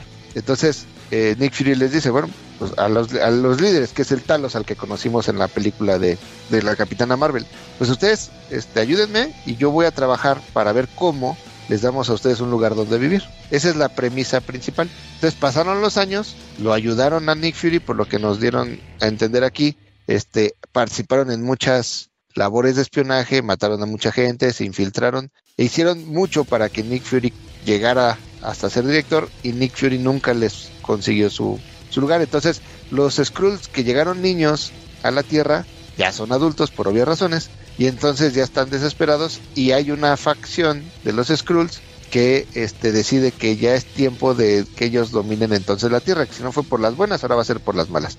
Y entonces se infiltran eh, y, y esta parte pues es lo que tiene de premisa, al igual que el cómic, es que se infiltran en todos los gobiernos, este, en puestos clave y que están buscando que haya una tercera guerra mundial con la intención de que los humanos se desgasten entre ellos o entre nosotros y para que después ellos puedan emerger y controlar el planeta. Entonces hay por eh, hay dos facciones dentro de los mismos Skrulls, los que sí dicen que no es la manera, este que, que tienen que confiar como en Nick Fury y en la estrategia, y los que dicen, bueno, ya pasó un chingo de años, o sea, décadas, y Nick Fury no logró nada, ya eso ya es tiempo de que lo hagamos de esta forma.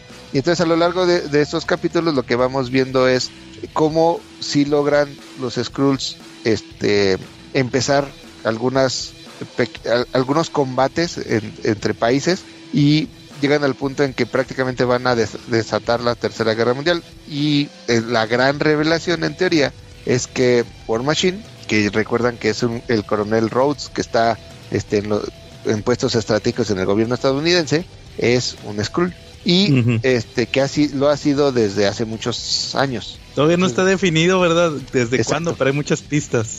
Exacto. Oye, entonces no salió el primer actor. Pero es lo que decían los memes. Oye, ¿cómo es posible que no se dieran cuenta que cambió por un Skrull si era completamente diferente entre la 1 y la 2 de Iron Man, ¿no? Que hubiera estado chido que se lo hubieran sacado así. Un frenazo el chaval no le hacía mucho caso, ¿no? O sea, nomás lo Sí. veían, decían es el mismo, ¿no? Sí. Y de lo único bueno que sale de la serie, digo, porque ya los que ya la vieron ya, porque al final ya acabó, es que la hija de Talos, este, que en teoría estaba aliada con los rebeldes, termina siendo una doble espía y termina trabajando para Nick Fury. Y hay una de las metas de los rebeldes es que quieren conseguir una eh, las muestras de todos los superhéroes que pelearon en la guerra con Thanos y que las muestras, o sea, dice, literal dice, todos sangraron. Entonces hay sangre y, y muestras de ADN de todos los superhéroes, incluyendo a Capitana Marvel, Thor, Hombre Araña, todos, todos, todos. Y entonces, este, quieren meter ese ADN en lo- hacer unos super Skrulls con todos los ADN. Y la hija de Thanos, digo, de Talos, que era el, el- el líder anterior de los Skrulls, el amigo de Nick Fury, ella este sí absorbe todos esos poderes y al final es la que queda y ella es la que este tiene ahora todos los poderes de todos los superhéroes. Hay un meme muy famoso donde está haciendo el conejo con el brazo de Drax. Ándale. Ah, ah, pues bueno, no es un meme. Bueno, sí es un meme, por, su- por Pues, supuesto. ya se hizo como meme. Sí, claro, ya se hizo un meme, pero sí es una escena real de la serie. Sí, que hace el Sí. conejo ahí con el brazote de Drax y el cuerpecito de ella. Yo le pondría un 7 a la serie. O sea, no es tan mala, pero la verdad es que sí, este, no se me hace una, una obra muy, o sea, un- una obra que vaya a trascender. Incluso ya seguramente los que ya la vieron, la mayoría ya lo olvidó. Incluso estaba escuchando muchos comentarios de "Ah, es que la tenía de fondo y ni me llamó la atención. Creo que tú, también, ¿no, Joe? Que la habías puesto de fondo. Fíjate y- que el, el primer episodio lo tuve que ver como tres veces. Así de plano. Tú ya acabaste de ver la serie. Sí, sí, la vi completa. ¿Te gustó? Eh, coincido contigo en casi todos. O sea, fíjate que lo que no me gustó es que los primeros capítulos duraron un chorro, casi una hora, y los últimos media hora. O sea, como que fue, te voy a desarrollar un chorro, chorro, y al final, ah, te lo resuelvo rápido. O sea, como Sí. que se pasaron de complejos al principio y al final eh, ya lo quisieron rematar muy rápido. Al final, fíjate que me gustaron más esos episodios cortitos porque tenían un poquito más de acción y, y cómo se resolvió todo. Pues yo decía, ¿y cómo van a resolver todo esto? ah?" Y al final la estrategia de Nick Fury se me hizo muy buena. Y pues ya ves lo que pasa al final con todas estas revelaciones que, que dan y todo. O sea, se me hizo entretenida a secas, pero te digo, ese fue el problema. Los primeros capítulos se pasaban mucho de que estaban muy largos y muy complejos, o sea, hasta eso aburridos, los primeritos. Pero sí, o sea, sí, sí, eh, pues para pasar el rato estuvo bien, no, pero te digo, no fue de mis favoritas. Me sigue gustando más la de She-Hulk.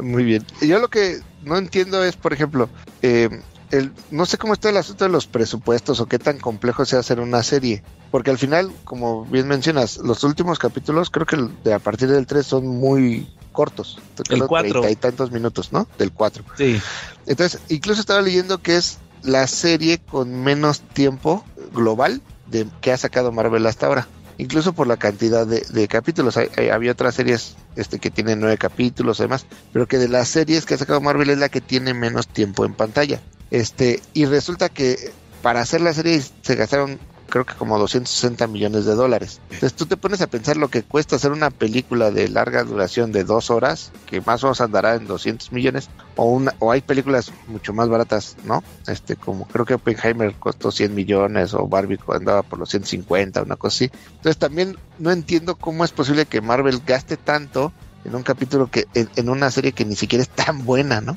Ujú. O sea, 260 millones para hacer esta serie se me hace irreal. Exagerado. Sí. Bueno, fíjate que cuando hicimos el capítulo de, de los de, Se- de Secret Invasion, yo les hice una recomendación, se los vuelvo a hacer. Mejor vean el capítulo de Dimensión Desconocida. el, incluso así titulé el, que la, la, reseña podría ponerse de pie el verdadero marciano. Es un capítulo de 1961. Véanlo, de verdad no los va a decepcionar. Habla de lo mismo, pero más chido y en media hora. Órale. Muy bien, Charlie. Habrá que verla. Sí. Y ya como dato final, este, por los Skrulls, por aquellos que le sientan compasión porque pobrecitos vinieron huyendo de su planeta, pues ¿qué crees? En la tarde, ¿te acuerdas que estábamos platicando de la, de la, de la tormenta galáctica? Operación, Operación Tormenta Galáctica, sí. Efectivamente, ahí los verdaderos villanos eran los Skrulls, ¿recuerdas? Sí, acá en el universo cinematográfico Marvel a los Skrulls les dieron una cara muy benévola, porque en, los cómics siempre han sido los malos. Exacto. Sí, exacto. Sí. Justo Charlie mencionó que en la tarde estábamos platicando de eso porque, y, es un dato sencillo, pero que se me hizo chistoso.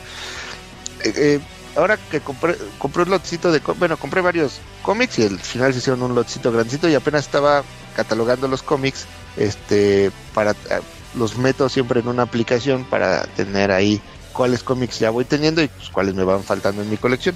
Entonces estaba, dentro de esos venían algunos números de la serie de Quasar, este, la de Marvel de, los noventas. Y justamente eh, estaba yo ingresándolo en, en mi página de donde voy guardando mis cómics y de repente llego, veo que tengo un número 3.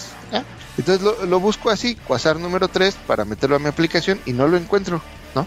Este es lo que sí me hizo muy extraño, porque normalmente esta, la aplicación que yo uso, que es de paga, pues es muy confiable. No recuerdo muchos cómics que no haya encontrado en la aplicación. A veces tengo que buscarlo por otro nombre o algo por el estilo, o alguna, ah, cualquier cosa, pero generalmente encuentro todos los cómics. El chiste es que encontré, eh, quiero meter el número 3 y no lo hallo. El número 3 no corresponde ni a la fecha ni a la portada que yo tenía. Entonces, este, lo iba a dejar de lado y se me hizo extraño, entonces regresé y busqué la fecha de cuando se publicó y más o menos por la fecha este dije bueno pues a lo mejor cambió de numeración en esa en, esa época porque no sé si ustedes recuerdan muchas series de cómics tienen una numeración normal y luego por alguna circunstancia lo reinician bajo la serie regular. Entonces por ejemplo de repente vamos en el número por ejemplo recuerdo las de Thor este, que iban en una numeración y luego reiniciaba y luego la volvían a retomar. Sí. Y así, hay, hay varias series así. Entonces dije, pues a lo mejor puede ser esa situación. Entonces me fui por la época a buscarlo y el número 34 tenía la misma portada que el número 3 que yo tenía. Pero se me hizo muy extraño porque la portada claramente dice número 34 en, en, en la, en, el, en, la aplicación en inglés. Y entonces, y ya reviso mi cómic, lo abro y dice adentro número 34 y afuera número 3. Y ya, lo puse como, lo subí a mi página este como una curiosidad, pero me siguió la duda. Entonces, pertenece, está dentro del, del, del, tramo de, que corresponde a, la operación Tormenta Galáctica. particularmente el número que, que, del que yo tenía duda es el número 17 de la operación Tormenta Galáctica. Y entonces me fui a buscar a internet porque primero busqué en eBay y, y había el número 34 que lo vendían normal como a 3 dólares y el número 3 como lo, lo, te ponían error número 3 de Quasar lo vendían como a 10 dólares tampoco mucho no y pero me fui a, buscarlo en internet y resulta y, y, ya entendí que lo que la editorial quiso hacer Marvel en su momento fue que lo que perteneciera a la, a la saga eh, de Operación Tormenta Galáctica tenía que reiniciar los números. Entonces el número 32 de Quasar debería ser el número 1 pero como ustedes saben, como ya existen las solicitudes con meses de anticipación para lo que son venta directa, lo que va a las tiendas de cómics, no podían cambiar la numeración eh, que ya tenían, porque ya estaba vendida y, este, y negociada así. Entonces, eh, hay un Quasar número 34, que es la edición directa que fue a, las tiendas especializadas de cómics, y hay el mismo número, tiene la edición Newsstand. Ustedes saben que en inglés todos los cómics tienen la operación la numeración, bueno, más bien la edición directa, que son para las tiendas de cómics, y los newsstands, que son los que se van a, como a los puestos de periódicos, ¿no? Así es. Y entonces lo que hicieron fue en los newsstands darle la numeración nueva. Entonces tenemos un Quasar número 34 Direct Edition y el newsstand que es el número 3. Y eso, y eso, eso solamente pasó con los tres números que corresponden a la operación Tormenta Galáctica. Entonces, este, el 32, 33 y 34 existen y también los vas a encontrar como 1, 2 y 3, pero con el newsstand La diferencia, Órale. como ustedes saben, es el código de barras. Los Sí. Newsstand traen código de barras y los Direct Edition traen la cara de Spider-Man. Órale. Es- Y obviamente son más caros, ¿verdad? Los newsstand. Ligeramente, te digo, o sea, tampoco son carísimos. Es- los Sí. normales están entre, en 3 dólares y los Newsstand están en 10. Sí, de hecho, usualmente siempre, siempre la edición newsstand va a ser más cara que la, que la de, de la directa, ¿verdad? Siempre. Sí, porque en teoría Hay es menos. más fácil encontrar, y, y aparte es más fácil encontrar en buen estado Direct. Edition que Newsstand por la- el manejo del cómic. Sí, a mí me pasa mucho cuando compro cómics en, en eBay, en ciertas tiendas, las que usualmente compro cuando traigo, que siempre veo que, ah, no manches, este cómic, por ejemplo, ¿se acuerdan los de que compré del mundo de Smallville y mundo de Metrópolis? Ujú. Que yo decía, no manches, 5 dólares están locos. Y luego, ah, pero es que es la de Newsstand. Ya veía yo la, la directa ya de que un dólar un y medio. Ah, no, eso está bien. Sí, o sea, ya, ya al final depende de, de, de cuál quieras, ¿verdad? O sea, si lo buscas por ese valor, entonces ahí sí depende. Pero si más pues por, lo- por leerlo, pues entonces sí, la, la que esté más barata, ¿verdad? O que tenga mejor, mejor estado, porque también ahí manejan que la calidad que tenga la, la, la edición, ¿verdad? Correcto. Va muy bien, Quetzal. Oye, oye, y, y a propósito, ahorita que estabas hablando de Avengers y de la Operación Tormenta Galáctica, Charlie, ¿no traías tú un tema que nos ibas a platicar de eso? Sí, échenle su zarape a la calaca y su almohada porque prometió que se iba a dormir en este tema. Nada más, con, nada más con escuchar cómics de Avengers ya. Eran Cómics. buenas épocas, este, Calaca, eran buenas épocas. Sí, fíjate Buenas que épocas las de Bendis. Forever, ¿Cómo? este, dos, el Avengers Forever de Kurt Busiek y de Roger Stern Y de Carlos Ajá. Pacheco. y de Carlos Pacheco para no hacer menos a mi tocayo. Fíjate que está buenísimo, ¿eh? Este, me está gustando muchísimo. Ustedes ya lo empezaron a leer, ya lo leyeron, ya leyeron algún número, ya saben de qué va. Fíjate que me quedé en el número 2. Lo quise leer más, pero la neta se me hace me- medio pesadón, Charlie. Pero ahí voy avanzando. Aburrido, aburrido, dilo. Sí. No, fíjate, Ajá. lo que pasa es que la calaca en esa época no compraba cómics, pues no sabe qué pese. Bueno, sí compraba, pero bueno, lo que leía de cómics era la, Compraba lo bueno, Charlie. Spawn. No, compra- leía la pequeña Lulú y el Archie, y eso cuando iba a la peluquería nomás. Y, y eran mucho mejor que esos modelos de. Avengers.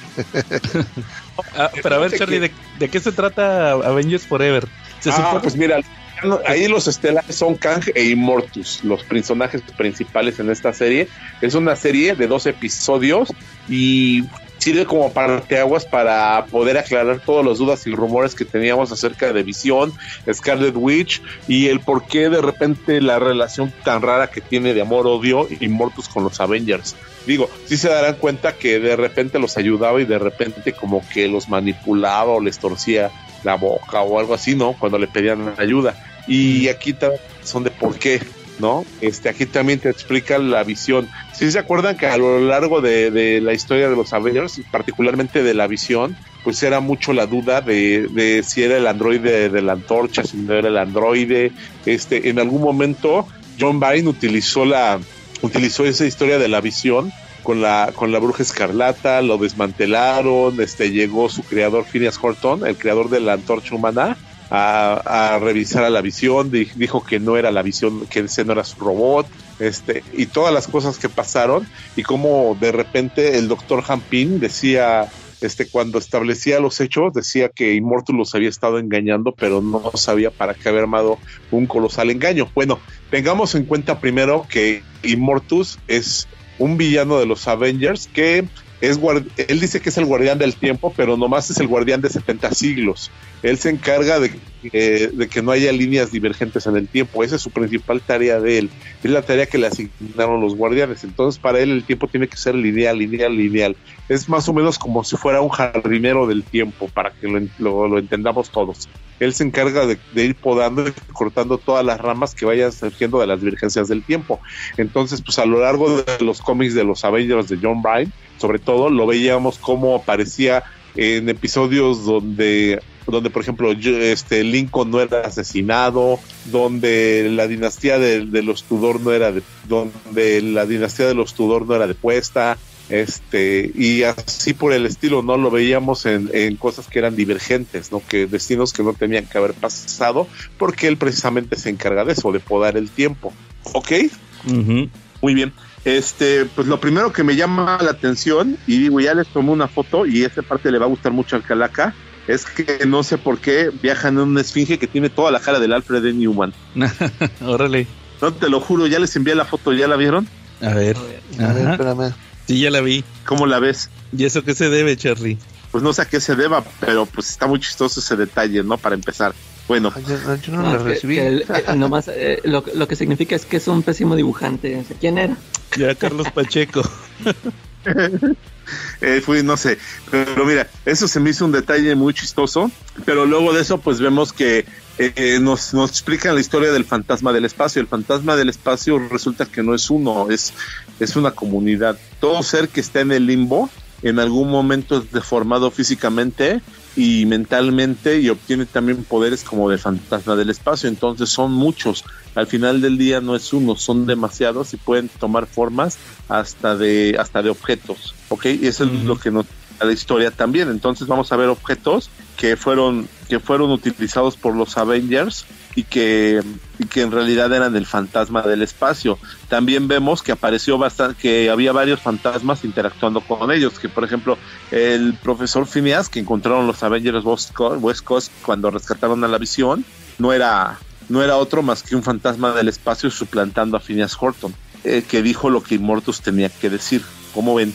Entonces, pues nos va diciendo todos los datos, nos va diciendo que, que el cuerpo de la antorcha original, que fue, que fue, que, que gracias a la tecnología de Immortus, fue, fue duplicado y que por eso cuando Ultron se llevó un cuerpo para desarrollar a la visión, quedó el cuerpo de la antorcha y el Matt Tinker lo pudo usar para pelear contra los cuatro fantásticos.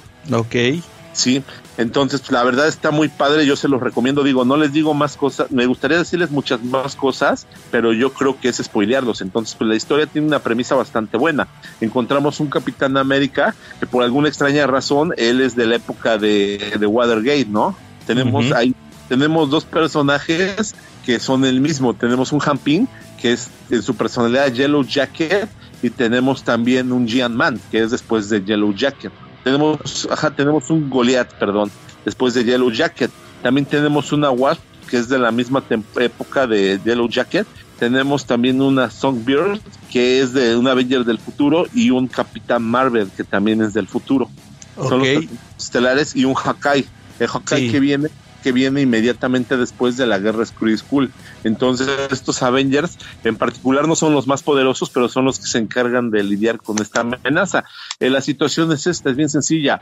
Eh, Immortus quiere matar a, a- quiere matar a, ¿cómo se- ay, el amigo de al amigo de A Rick Hulk. Jones. Ándale, a Rick Jones lo quiere matar porque él tiene una conexión que puede hacer que, que él ya tiene un, un potencial para que la humanidad va a terminar desarrollando, pero que si Rick Jones está vivo, la humanidad lo va a desarrollar al 100%. Entonces, en algunos futuros, en el 40% de los futuros, pues la raza humana termina dominando el universo y terminan siendo unos crueles dictadores, y es lo que quiere y es lo que quiere evitar Immortus, pero Kang por otro lado quiere rescatar a, a- quiere rescatar a Rick Jones porque él se opone a los planes de Immortus y Kang no quiere convertirse en un Immortus. Entonces, pues, sí, de verdad, está un poquito tedioso de repente porque está letroso, bueno, no es la palabra, más bien tiene mucha historia, pero pues léanlo, la verdad, se los recomiendo bastante, enlaza con muchas cosas, enlaza con la guerra también, con la Operación Tormenta Galáctica, ahí descubrimos el por qué Iron Man junto con su grupo de Avengers terminaron matando a la inteligencia suprema, también ahí lo explican. Ah, o, o sea, ahí, ya le dan más contexto, sí, a muchas cosas, ¿no? Sí, de hecho, eso es lo padre, yo, porque termina, dan- termina atando muchos cabos sueltos que hubo en las historias de los Avengers de, de, de, de los ochentas y de los noventas. Ah, va, entonces sí está, entonces es como, con razón lo referencian mucho de que es de estos cómics clave de los Avengers. Sí, de hecho, de hecho está muy, muy, muy padre.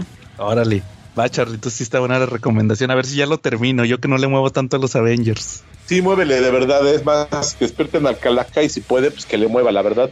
Pues le va a gustar, aunque le va a valer.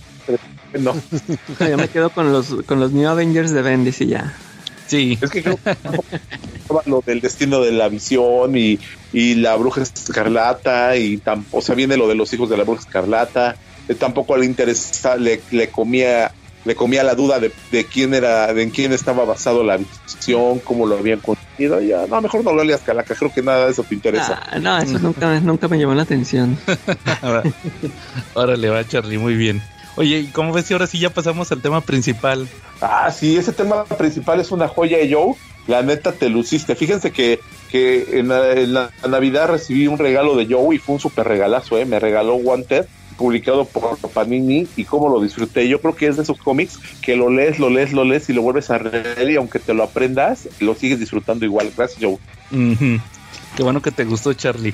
Oigan, pero yo les tengo una pregunta a todos. Si, si les gusta Wanted, la neta. Yo- fíjate, ahí te va. Yo, yo, yo nomás lo había leído una vez y se me hizo chido. O sea, del, era del cuando empezaba a conocer al Miller.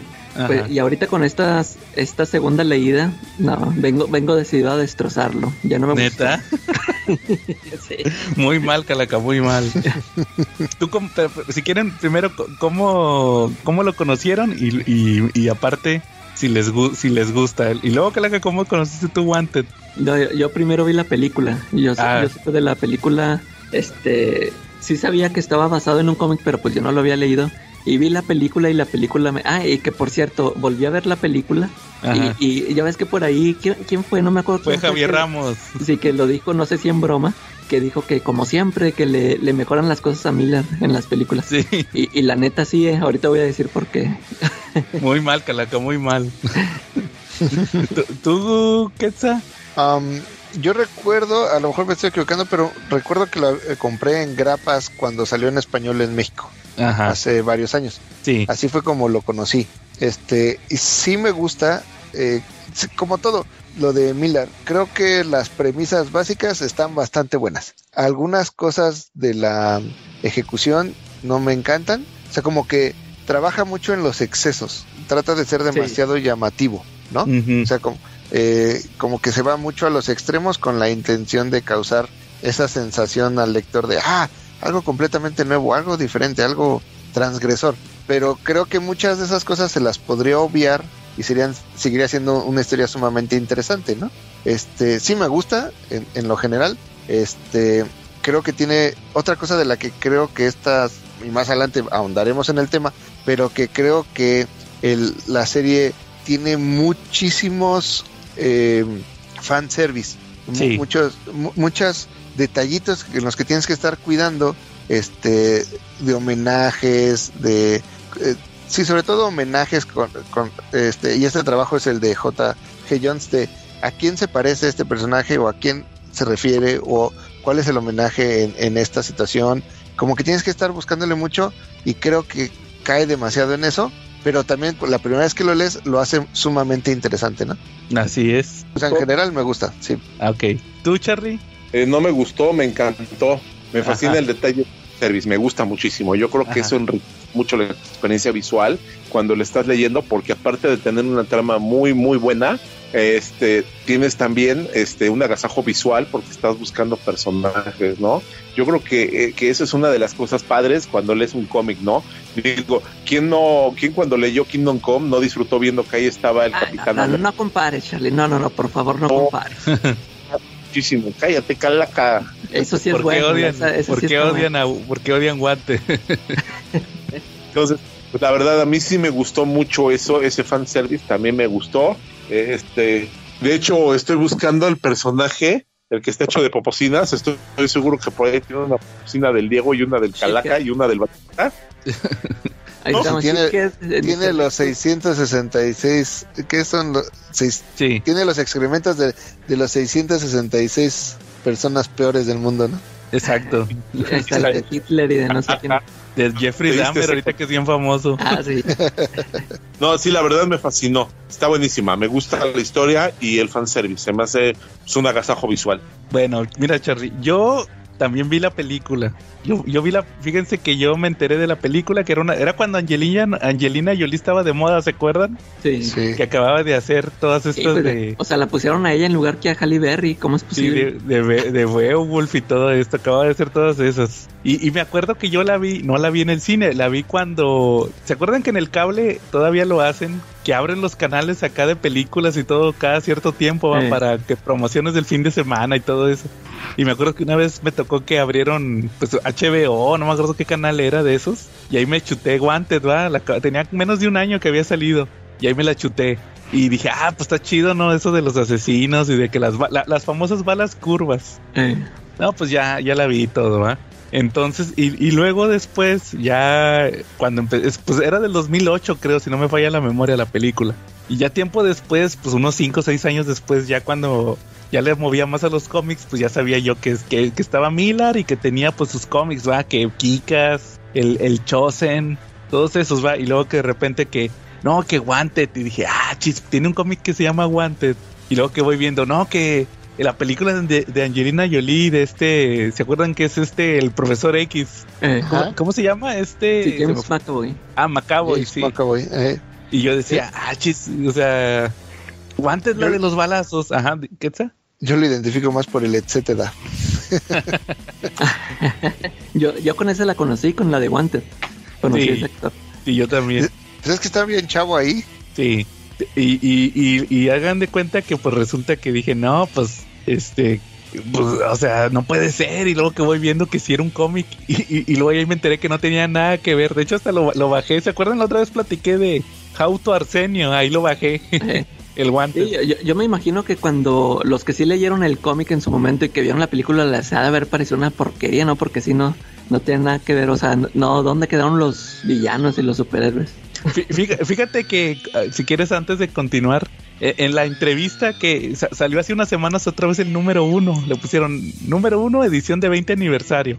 Y le agregan, le agregan el unas ilustraciones, hay unos sketches del, del JG Jones y este, y aparte viene una entrevista que les hacen y el Miller le preguntan, va de oye, ¿cómo estuvo lo de, lo de la película?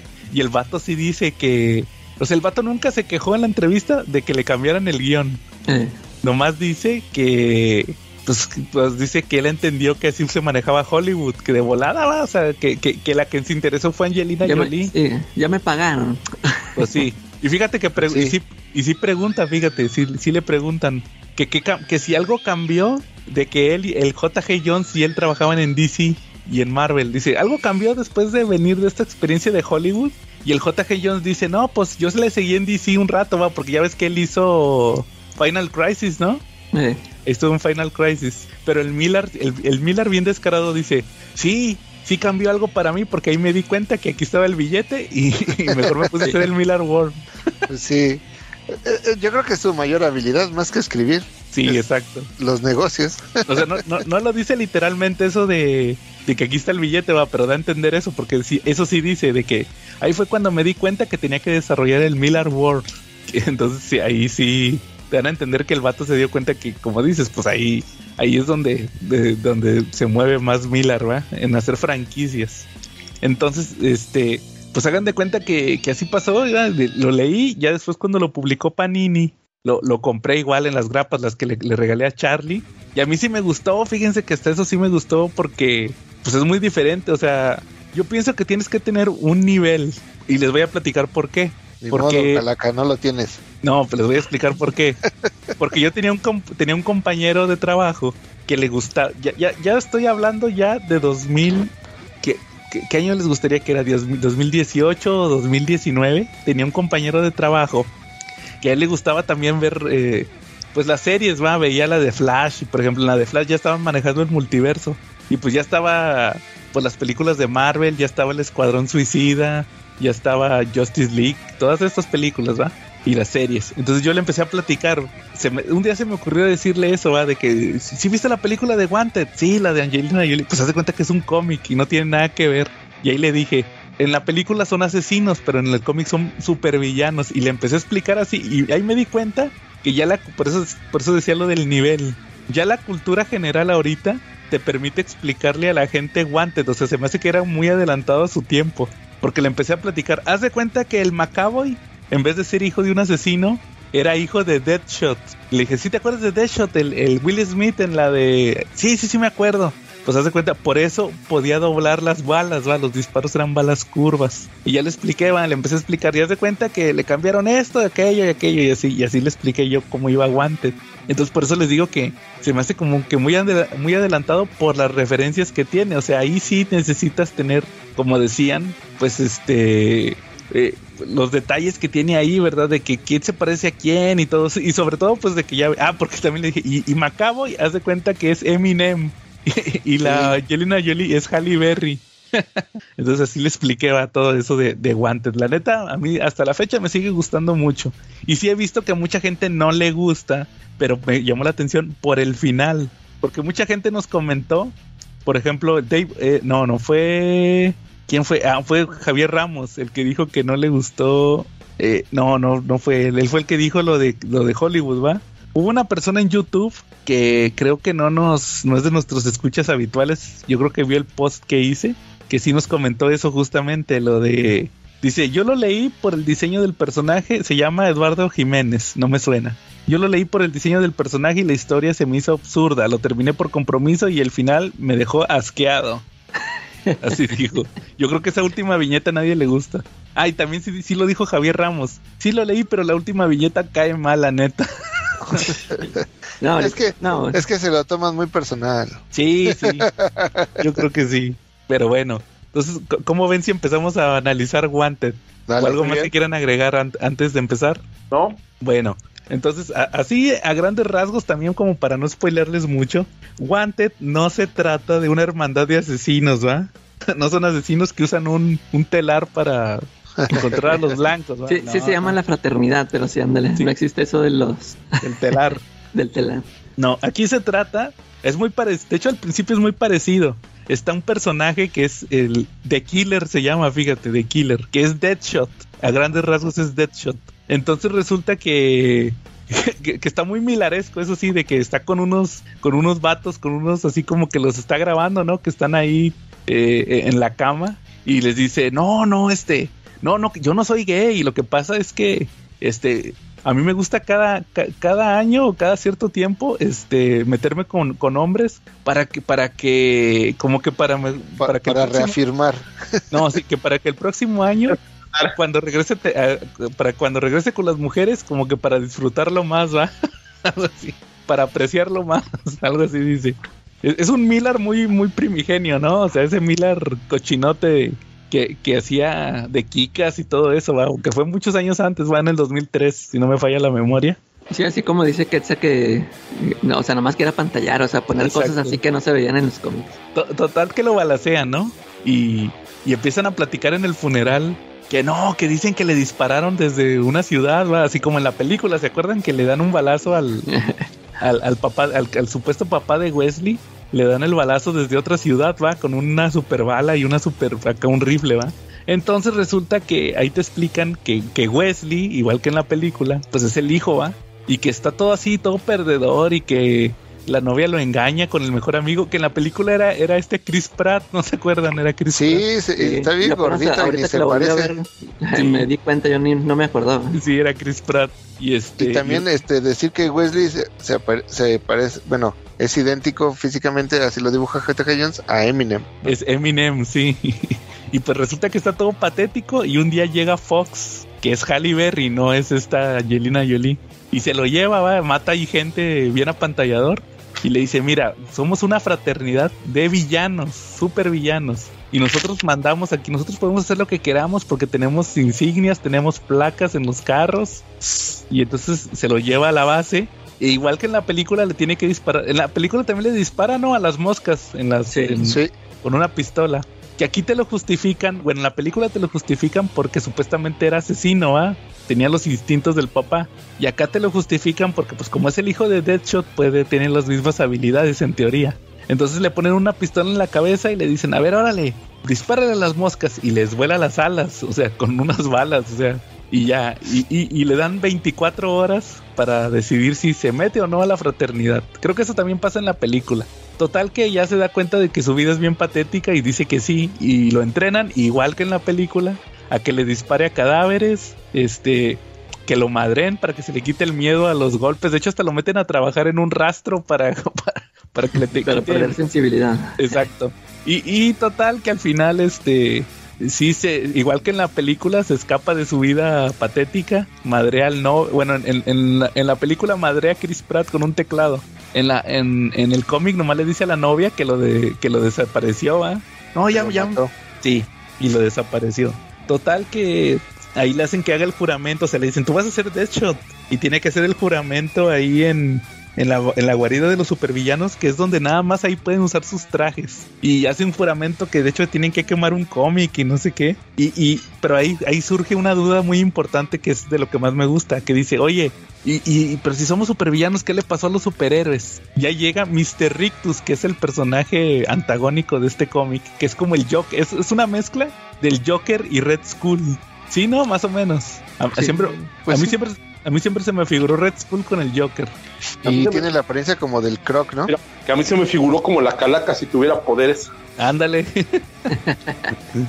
y, y resulta que ahí explican que, que ah, bueno, para, pues se, me había, se me había olvidado, el líder de la fraternidad de Nueva York no es Morgan Freeman, es, es un viejito que es como...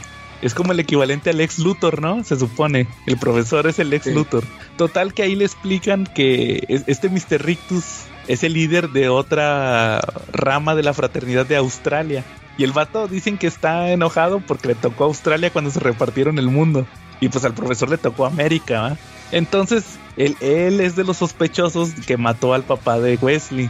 Y, y ya le explica al profesor, le dice, mira, sabes que en, en pocas palabras dice, nos juntamos todos los villanos. Cada superhéroe tenía más de 20 en- villanos, entonces pues entre todos nos juntamos, los eliminamos y reescribimos la realidad. O sea, en realidad, y luego lo más curioso es que dice que fue en el 86, o sea, fue, o sea, es una referencia a la crisis. Que hicieron una crisis y reescribieron la, la realidad y borraron a todos los superhéroes. Entonces dice, nomás nosotros nos quedamos eh, gobernando y aparte, este, nadie recuerda y, y- pues nos aseguramos de hecho de eso, de que, de que no quedaran pruebas. Y de hecho ahí hace, unos comentarios que me dan mucha risa. Dice que, que el villano de Mr. Rictus, que es Batman, cree que es un, un actor que tenía un, es un gordo que nada más está firmando autógrafos y que tenía un programa y nada más se acuerdan de él porque usaba mayas, es Adam West. Y luego que la Mujer Maravilla es una gorda que no sé qué, que, que se acuerda que tenía un programa de televisión, que es esta Linda Carter, ¿va? Que la Mujer Maravilla.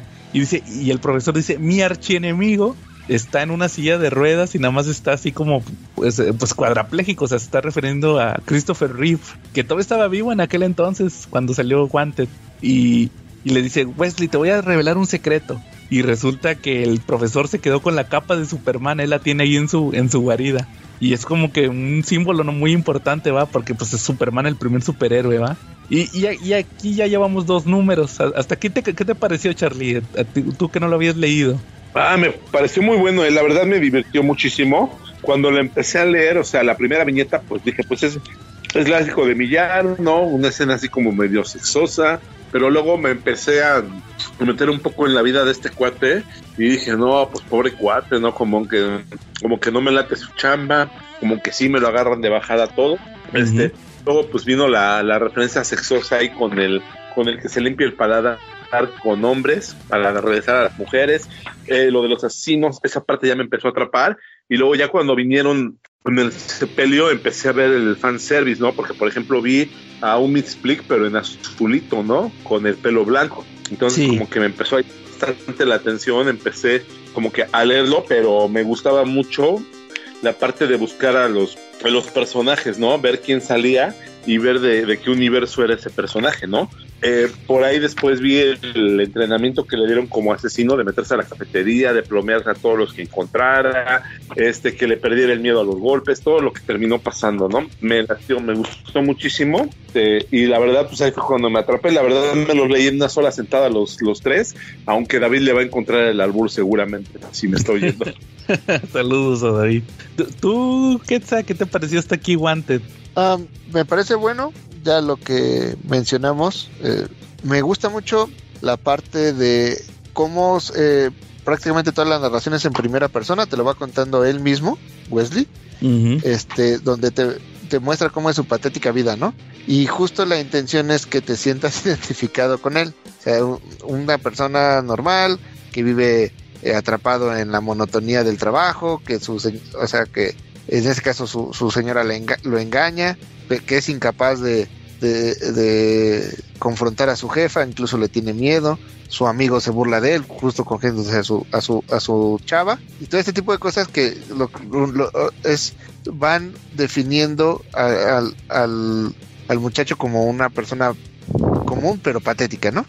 Y este, y la, es, es la introducción justo para hacer la confrontación de lo que puede llegar a ser después este de lo que vamos a ver en los siguientes números, ¿no? Entonces, aunque es introductorio, es bastante bueno, este, bastante interesante, y lo que ya, ya mencionamos, ¿no? O sea, cada aparición de un personaje nuevo te pone a ver cuáles son las analo- analogías contra lo que tienes en mente, ¿no? Cuáles son los personajes a los que se está refiriendo, ya sea de DC o de Marvel. Básicamente, ¿no? DC o Marvel. No hace muchas referencias a otros personajes de otras editoriales, que también hubiera estado padre, pero básicamente todo se, se, se dedica a ver similitudes entre los personajes de Wanted con los de DC y de Marvel, ¿no? Sí, claro. ¿Tú, tú Calaca, qué te pareció este aquí? El, fíjate, el, el primer número sí me parece muy bueno, este, cómo te presenta el personaje de Wesley, eh, así como dicen de que todo, todo como le sale mal, ¿no? De que, que la, la novia le pone ahí con su mejor amigo y que el, el trabajo ese que, que no le gusta y que siempre, que, que creo que hasta él se inventaba enfermedades, ¿no? Algo así. Y sí, o sea, cómo, cómo te presentan el personaje y, y luego cuando, este, sí, o sea, todos esos detallitos de que, de que empiezan a salir personajes, este, o sea, luego, luego por ahí ves que el buitre y que, o sea, es más, eh, cu- cuando, cuando matan al killer, que lo sale, que sale persiguiendo, creo que sale hasta con las botas del hombre araña, ¿no? Sale ahí caminando por los edificios. este, y así, ese tipo de cosas, sí se me hace, eso sí, sí, sí me gustó y, pero ya el, el ya el, este, ahorita más adelante ya digo lo que, lo que me molestó, pero fíjate, ese, ese primer número sí me sigue gustando mucho por cómo te presentan al, al personaje y la situación en que le, en, en la que se ve metido, ¿no? Sí, va. Bueno, después de esto sigue ya el número 3 y 4, que a grandes rasgos aquí lo que pasa es que se le explican a Wesley cómo funciona todo esto, ¿va? Que de hecho como, como no tienen superhéroes en, en esta tierra, lo que hacen es que se van a otro, a otro universo, viajan en el multiverso, van a otras tierras donde hay superhéroes para, según ellos, por, por visiones, pero también como que para acordarse, ¿va? Para poder combatir, ¿va? Que es lo que les gustaba. Que de hecho, guiño, guiño, eso tiene algo que ver con lo que está pasando ahorita con lo de Big Game, con el crossover de, del Miller World, ¿va? Porque era obvio que si, que si en Wanted pues, sabían que había un multiverso, pues obviamente iba a haber otras tierras donde hubiera superhéroes, ¿va? Como en esta de donde está, donde está ocurriendo lo de Kikas y todos estos personajes, ¿no? Como que algo, algo, algo de lógica tenía. Total que, que lo que explican aquí es que se van a otra tierra a buscar un objeto que les pide el profesor. Que al final resulta que a grandes rasgos es como un condón de kriptonita, ¿no? Algo así. Sí. Total que ya la recuperan y, y le dice el profesor a Wesley que lo va a acompañar. Dice, mira, hoy tenemos la, re- la reunión anual de los líderes de la fraternidad. Entonces yo quiero que vayas tú de mi, de mi guardaespaldas. Y el otro guardaespaldas del profesor es Bizarro. Es, tal cual es Bizarro, que es, ¿cómo, cómo se llama este? Es Fogwit. Fuck with, eh. Sí, pero es bizarro. Entonces ahí se lleva el profesor a, a Wesley de, de guardaespaldas y, y van a la reunión y ahí en la reunión están los otros cinco líderes, cuatro líderes, cinco con el profesor, que es el, el- es el Mr. Rictus, que ya les dije que era el Joker con Red Skull más o menos. Otro que es el emperador, que es este, es Ra's al Ghul, ¿no? No se les hace para que Ra's al Ghul. De hecho, hasta Sí. dicen que es enemigo de Batman. Sí, porque también mencionan que el detective, ya es que él siempre le dice así. Sí. Y luego otro que se llama Adam One, que es uno que es, que es como, a veces se me figura Vandal Savage, el, el negrito, que porque es inmortal y todo, mortal, ¿va? eh. Y este, y el otro es este, ¿cómo se llama el otro? El que era de- del futuro, de Future, ¿no era? De sí, Future. Future. Ese es Ah. este Kang, se me hace que ese es Kang, ¿no, Charlie? De Pues Future. parece, pero siento que tiende más un poquito hacia DC, no la cábala de villanos que tienen, que gobiernan ese mundo. Siento que están más basados en DC que Marvel, Marvel, ¿no? Sí, es al- algo así como Kang con otro nazi. ¿No, Total. no te- no- Ajá. ¿no crees que sea ¿no? ¿Quién? Cángaro? Eh, puede ser Ro. Justicia, que también es como Kang, es un viajero del tiempo. Pues probablemente. Que ese no era extraterrestre, el Kanya Ro. Sí, más o menos. Bueno, pues algo así. Es el, el clásico viajero del tiempo. Total que el chiste es que van a tener una votación. Que supuestamente cada año gana el profesor la votación.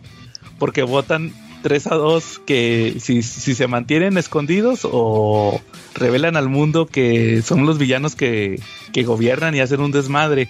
Es que se supone que cuando vencen a los superhéroes establecen como la base de decir es vamos a, a estar ocultos este y vamos a limpiar todo el desmadre que hagamos para poder seguir operando, ¿no?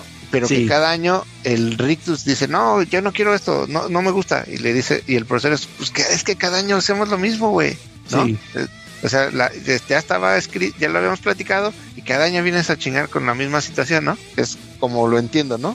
Sí, y, y el Mr. Rictus estaba muy seguro que este año iba a ganar, porque supuestamente ya medio había convencido al, al emperador, al que es Ra's al Ghul, que votara a favor de ellos. Entonces resulta ahí que ya que te lo- también, perdón, Ajá. este también eh, me da es- eh, este, a- además de Ra's al Ghul, como que siento que tiene físicamente el con de el con el ¿Cómo? mandarín. también, el Siento que físicamente le da como esa, ese parecido, ¿no? Al mandarín.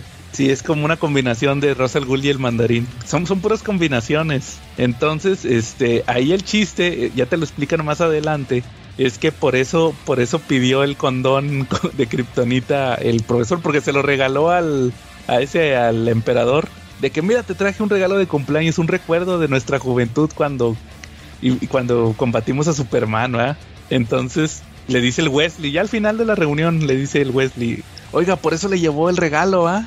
Y le, para, para, para que fuera más nostálgico y usted ya sabía, va, que iba a votar en contra. Y le dice, le dice el profesor, no, de hecho ahí, están las viñetas donde, donde el profesor está con los dedos como que, como que golpeando la mesa con los dedos. Dice, no, también le tuve que meter un mensaje subliminal con unos golpes en, la mesa. Y aparte usé la, la colonia que, que usaba su padre, va, o sea, lo, lo puso nostálgico para que se arrepintiera y votara a, a favor de, de ellos, va, que no apoyara a Mr. Rictus. Y entonces en la reunión el Mr. Rictus se va todo pues enojado, va, de que no manches, ya, ya te habíamos convencido y te, te- te echaste para atrás y no sé qué y se va. Tota- total que el profesor ya como está muy así, pues feliz entre comillas, ¿no? De que, ah, me los fregué, va. Le dice al Wesley, no, vete Wesley, este, mira, me, me voy aquí con Fodwit que va manejando, ya vete, te doy la noche libre, va. Y, y, y, y le estaba diciendo a Fogwit que se fuera a buscar, de hecho, te dan a entender que fuera a buscar unas prostitutas, ¿no? O algo así. Menciona unos nombres. y, y, y se da cuenta que Fogwit eh, está actuando raro y dice, ah, se me olvidó porque tengo que hablar al revés contigo, va, porque pues es bizarro, va. Y nada, resultó que era este, el, el, el, El, el. El shithead que es el, el, segundo al mando de Mr. Rictus, que es el que está hecho de puras, puros excrementos, y termina ahogando al- ahí al profesor en la limusina. Lo, lo ahoga y ya te das cuenta que Mr. Rictus armó una rebelión. Entonces ahí, ahí empieza el ataque a todos los miembros de la fraternidad que están a- del lado del profesor. De hecho, lo traicionó uno que viene siendo el parásito. Le quitó los poderes a Fogwit, entonces anda ahí usando sus poderes de Superman, el parásito, y andan eliminando a todos los, los que eran seguidores del profesor. De hecho, uno que se me olvidó mencionarles es que uno de los amigos de Wesley es el Toyman, que de hecho viene siendo Toyman. Y ya le había dicho, oye, cuídate porque a lo mejor Fox también pudo haber matado a tu papá. Y, y él era, entre comillas, era muy amigo de Wesley. Y, y Mr. Rictus va directamente a eliminarlo. Y, y- y de hecho hay- hay una viñeta muy chistosa porque explota la casa de, de este, del Toyman. Y, y- y llegan unos, unos papás con un chavito. Oigan, escuchamos la, la, la explosión, ¿qué pasó? No sé qué. Y el Mr. Rictus les tira un balazo a los papás y los mata y dicen, dejen al niño. A lo mejor este en 18 años regresa a entrenar por todo el mundo y tengo alguien con quien entretenerme cuando ya me jubile. sí. y, y- y la viñeta es muy parecida porque el niño está con los papás muy al estilo de, de la portada del Batman año 1, cómo está Bruce Wayne con los papás. Y, y total que, que Wesley, eh, que está con, con Fox, ya están platicando. De hecho, le platica a Fox cómo empezaron los supervillanos, que eso también está muy exagerado de Miller. ¿Sí se acuerdan cómo empezaron los, los ladrones? De los ladrones encuerados, ¿no? Sí, eran, unos, encuerados. eran unos encuerados y, y que supuestamente por eso no los identificaban. Porque Que nadie quería pelear con ellos, ¿no? Sí, sí, sí, que no los identificaban porque por andar ahí con todo de fuera, nadie se acordaba de la cara. Y decían, y, y los superhéroes de aquel entonces no se querían, no querían andar peleando con ahí contra unos pelados encuerados, ¿va? Entonces dice que todo eso se terminó cuando empezaron las cámaras de seguridad y ya los grababan. To- total que ahí Wesley se da cuenta que en las noticias están pasando todos los asesinatos que él hizo, va, de que, ah, que una persona muy peligrosa, Wesley, va, y se saca de onda porque esto también lo, lo, lo tramó Mr. Rictus. Van y los atacan, y también este shithead ahí va también a atacar a Wesley, nada más que ahí se los echa y le empieza a preguntar a, a- a shithead que qué onda va, que quién mató a mi papá fue Mr. Rictus y le dice que no, que, que vino de más arriba. Y, y lo interrumpe esta Fox y aparte lo eliminan con cloro, va, le echan cloro al, al, al, El shithead. al shithead y ya según con eso se deshace. Total que se arman de un chorro de metralletas y todo Wesley y Fox y ya se echan a todos los villanos. Según se echan a todos los villanos que traicionaron. Incluso al parásito este va, que a ese nomás se esperan a que se le acaben los poderes. Y, y al final resulta que Mr. Rictus les habla, le habla a los otros líderes y les dice que, que va a llegar a la, a la base del profesor, porque el profesor tiene un chorro de tecnología y que va a ser un desmadre. Incluso le dice que agarró a Batman y a Robin, va a Adam West, lo agarró y Ahí los tiene, ¿no? sí, se los echa un pulpo ahí que tenía el profesor como un pulpo robot. Y total que al final ya llega Wesley y se agarra a madrazos con todos los villanos. De hecho, dice, no, a la fregada todo, va, ya duré mucho tiempo siendo un cobarde y no sé qué, y con las pistolas, y según si se echa todo, ¿no? Nomás dejó a Mr. Rictus. Y ya le pregunta que, oye, que qué onda, va, que si tú mataste a mi papá, ¿no? Y el vato ya le dice que no. Y al final ya lo, lo elimina, ¿no? También a Mr. Rictus. Es lo que es el final este Wesley. Y al final hay una revelación ahí muy grande, que es la que... Bueno, si quieren, hasta aquí, ¿qué les pareció? Hasta antes de la revelación, ya cuando eliminó... Ah, le tira un balazo a Mr. Rictus y este... Y Wesley, según que como ya está en cuerda, con un cuchillo la parte a la mitad la bala. Y se la regresa con un cuchillo. Y le, le da un...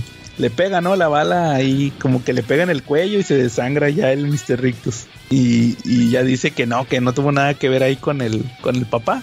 Hasta, hasta ahí, ¿qué les pareció este, este giro? A mí me gustó mucho.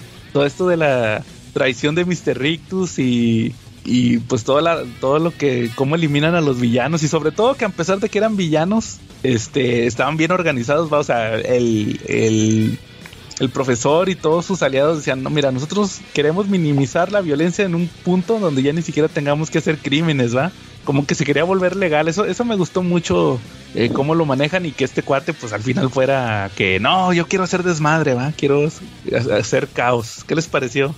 Eh, yo creo que el hecho de que manejaran una mesa directiva de villanos y donde descubrieran que era más beneficioso nutrirse de los recursos del mundo que estar haciendo relajo y medio, me latió, ¿no? O sea, me gustó muchísimo esto. Y pues ahí también me di cuenta que The Future y, y el de y el Calaca del cómic pues eran así medio medio malones para administrar, ¿no? Y que por otro lado, este Adam Wan, el, chinito y el profesor pues tenían un poquito más de capacidad administrativa, ¿no?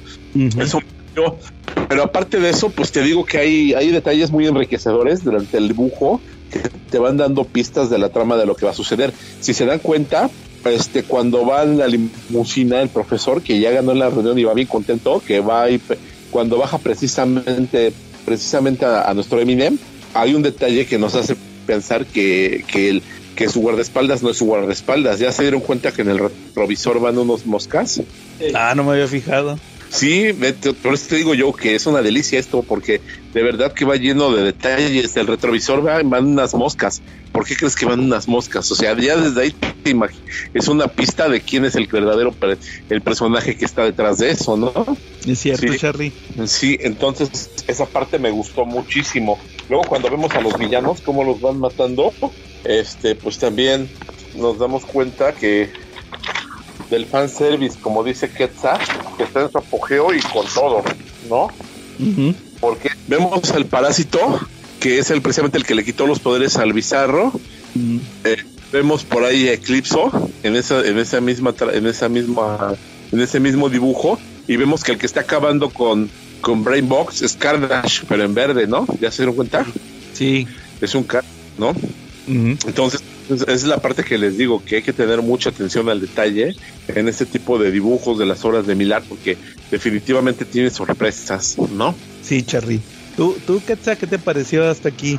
Pues, eh, o sea, por supuesto que me gusta, me gusta la acción, eh, esta parte de la intriga, cómo este, te, te van mencionando cómo está separado este, los continentes y, y los cotos de poder y, y eso, pero como que ya cuando empieza a ser un poco analítico, empieza a ver como algunos detalles que por la trama están muy forzados, ¿no? Entonces, por ejemplo, eh, ¿cómo es posible que el profesor, este que es, el genio eh, más avanzado del mundo, este, no se dé cuenta que el Fukwit, que en realidad es el Shithead, este, no está actuando normal, ¿no?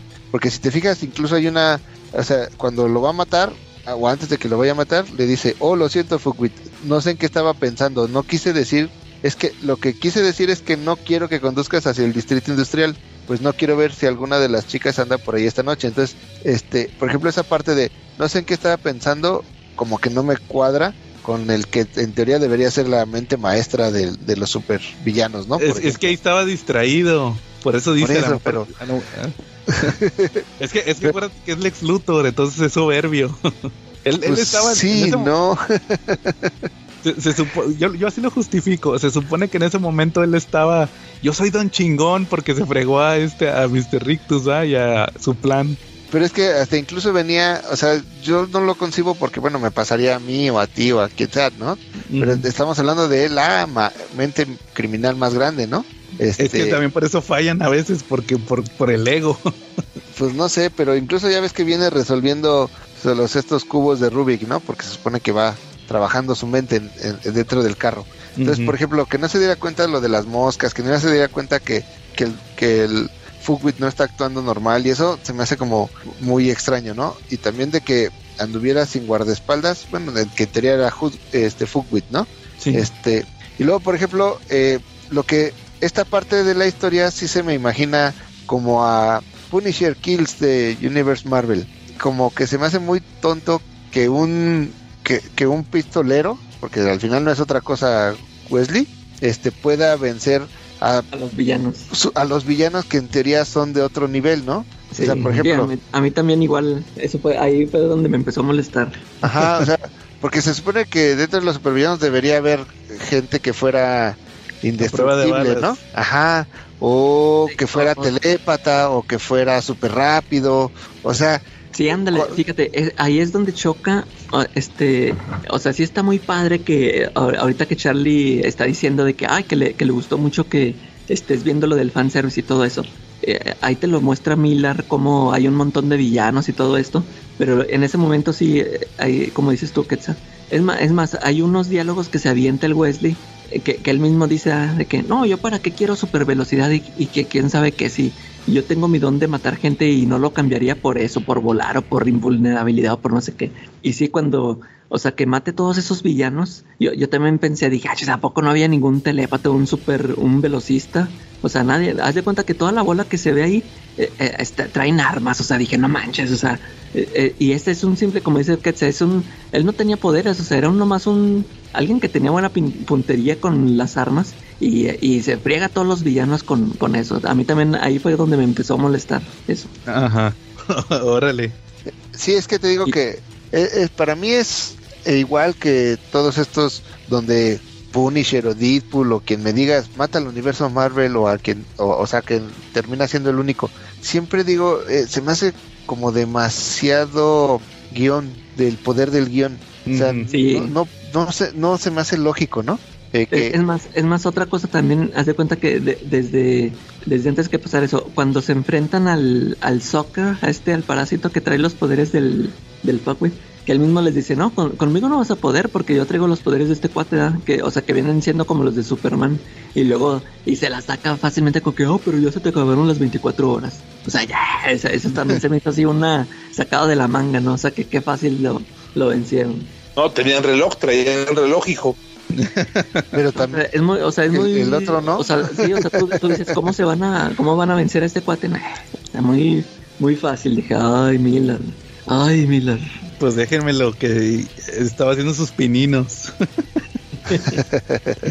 bueno, tot- ahora sí, si quieren pasamos al final, que creo que es la parte más controvertida. El- no, no, es lo peor, lo peor. Sí, por eso, a eso voy. No, no, pero y yo no hablo, yo no hablo por las últimas páginas de lo, lo No, que le dice la historia. lector, ¿eh, no? sino, sino la historia del papá de Wayne. Sí, no, no. Pues, pues resulta, resulta que después de que se echó Mr. Rictus, se aparece el papá, el killer, ¿va? El papá de Wesley. Y de volada el Wesley dice, no, que este ha de ser el, ha de ser el shithead, va, que se puede transformar en otras personas. Y ya la Fox le dice, no, Wesley, si es tu papá. Y se saca de onda, va, de que ahí, pues, ¿cómo estás vivo? dice, no, hombre, vámonos a un restaurante. Y se van a un restaurante con sus trajes de villanos, o sea, como si nada. Y ya le explica, pues lo que ya sabíamos, va, de que hubo una crisis y pues reescribieron la realidad. Y le platica cómo conoció a su mamá, que la mamá era la novia de un villano de los de uno que se llama Avian, que era de los villanos de estos de Mr. Rictus. Ah, porque trabajaba para Mr. Rictus, el papá de Wesley. Y, y, dice, no, pues lo que pasa es que hicimos el, ahora sí que el juego de las llaves, ¿va? Y cambiamos y pues yo me eché a tu mamá y me la quedé y, y la embaracé y te tuvimos. Y luego como que ya no le gustó eh, lo, de, lo de ser padre, ¿va? O sea, como que el vato quería acción y ya se fue con la Fox. Y resulta que ahí pasó la crisis y pues reescribieron la realidad. Y, ahí le explica, ¿va? De que dice, mira, lo que pasó fue que pues estábamos ahí y luego resultó que hubo, te vi crecer y un día tu mamá, un, un chavito te madreó. Y tu mamá, y tu mamá dijo, no, muy bien, mijito, muy bien, porque no lo golpeaste, ¿va? Eres mejor que él. Y pues el, el killer se, se cabronó, ¿no? Porque dijo, Que, ella te está creando para que seas un, un, mariquita o algo así le dice, ¿no? Y de que tú tienes que ser un chingón. Entonces, supuestamente por eso planeó todo esto. Se supone que por eso planeó todo esto para que Wesley este, se hiciera hombre según él, ¿no? Es lo que te dicen ahí. Que ya dejara de estar ahí todo dependiente, que la mamá, que pues todo esto que le hizo la, la mamá lo afectara, ¿no? De que ya controlara su vida según él. Y, y la otra revelación más grande que te dicen ahí es que le dice el killer que también todo, que, que el, requisito final para que herede todo su dinero, porque pues por eso empezó Wesley todo este viaje, es que le tiene que meter un balazo en la cabeza a él. Y le dice, pero, pero ¿por qué? Dice, no, porque mira, yo ya me estoy haciendo viejo, ya fallé un tiro a menos de un kilómetro, que según que para él, para él era tan chingón. Y si no quiero que venga un superhéroe o un villano así de medio pelo y me elimine, dice, yo me voy a ir grande, entonces este, tú eres la única persona que es digna de eliminarme. Y ya pues el, el Wesley le tiene que meter un balazo al papá, ¿va? Y, y- luego le dice Fox, ¿y qué vas a hacer ahora, Wesley? Y dice, no, pues mira, todo este viaje me sirvió para, pues para descubrir que no sé qué, que este, que todo esto está mal, que el círculo se está, se está repitiendo, ¿no? Y que todo lo que pasó con Mr. Rictus y con el profesor, ¿va? Te empieza a tirar un choro. Y- y al final Fox le dice, oye, me, me estás vacilando, ¿va? Y dice, sí, claro que sí te estoy vacilando, vámonos a ver los millones de dólares. Y ya explica el, el mensaje final de Miller, ¿va? Lo que nadie le gusta, la, la última página. Que le dice, no, que mira, que tú eres igual que patético que yo, porque pues acuerdan, como dijo Quetzal, Wesley está narrando todo el cómic. Dice, ustedes son patéticos, dice, nomás se la viven con estos cómics y, y van a comprar otro cómic para tratar de llenar su vacío, ¿va? Y mientras tanto yo, y ahí viene ya la, la famosa viñeta, ¿va? Donde dice, y esta es mi cara cuando me, te, me- te estoy echando a ti, ¿no? O sea, cómo termina Wanted. Y ya, ese es el final. ¿Cómo, cómo vieron esto último? A ver, Calaca. A, a mí lo que es que a mí se me hizo un sinsentido, eh, o sea, que el, el killer finge su muerte para que lo termine matando a su hijo. O sea, no, eso no, eso sí se me hizo bien ilógico, o sea, no, Ah, no le encontré sentido. Oye, espérame, y, y resultó que todo eso que vimos al principio, lo de los gays y lo de que no, que yo me revuelco con pelados porque, pues para volver a sentir, para agarrarles otra vez el gusto a las mujeres, era todo era mentira, ¿va? O sea, toda esa secuencia que vimos donde lo que dijeron que salió con las con las botas de Spider-Man y todo eso, nunca pasó.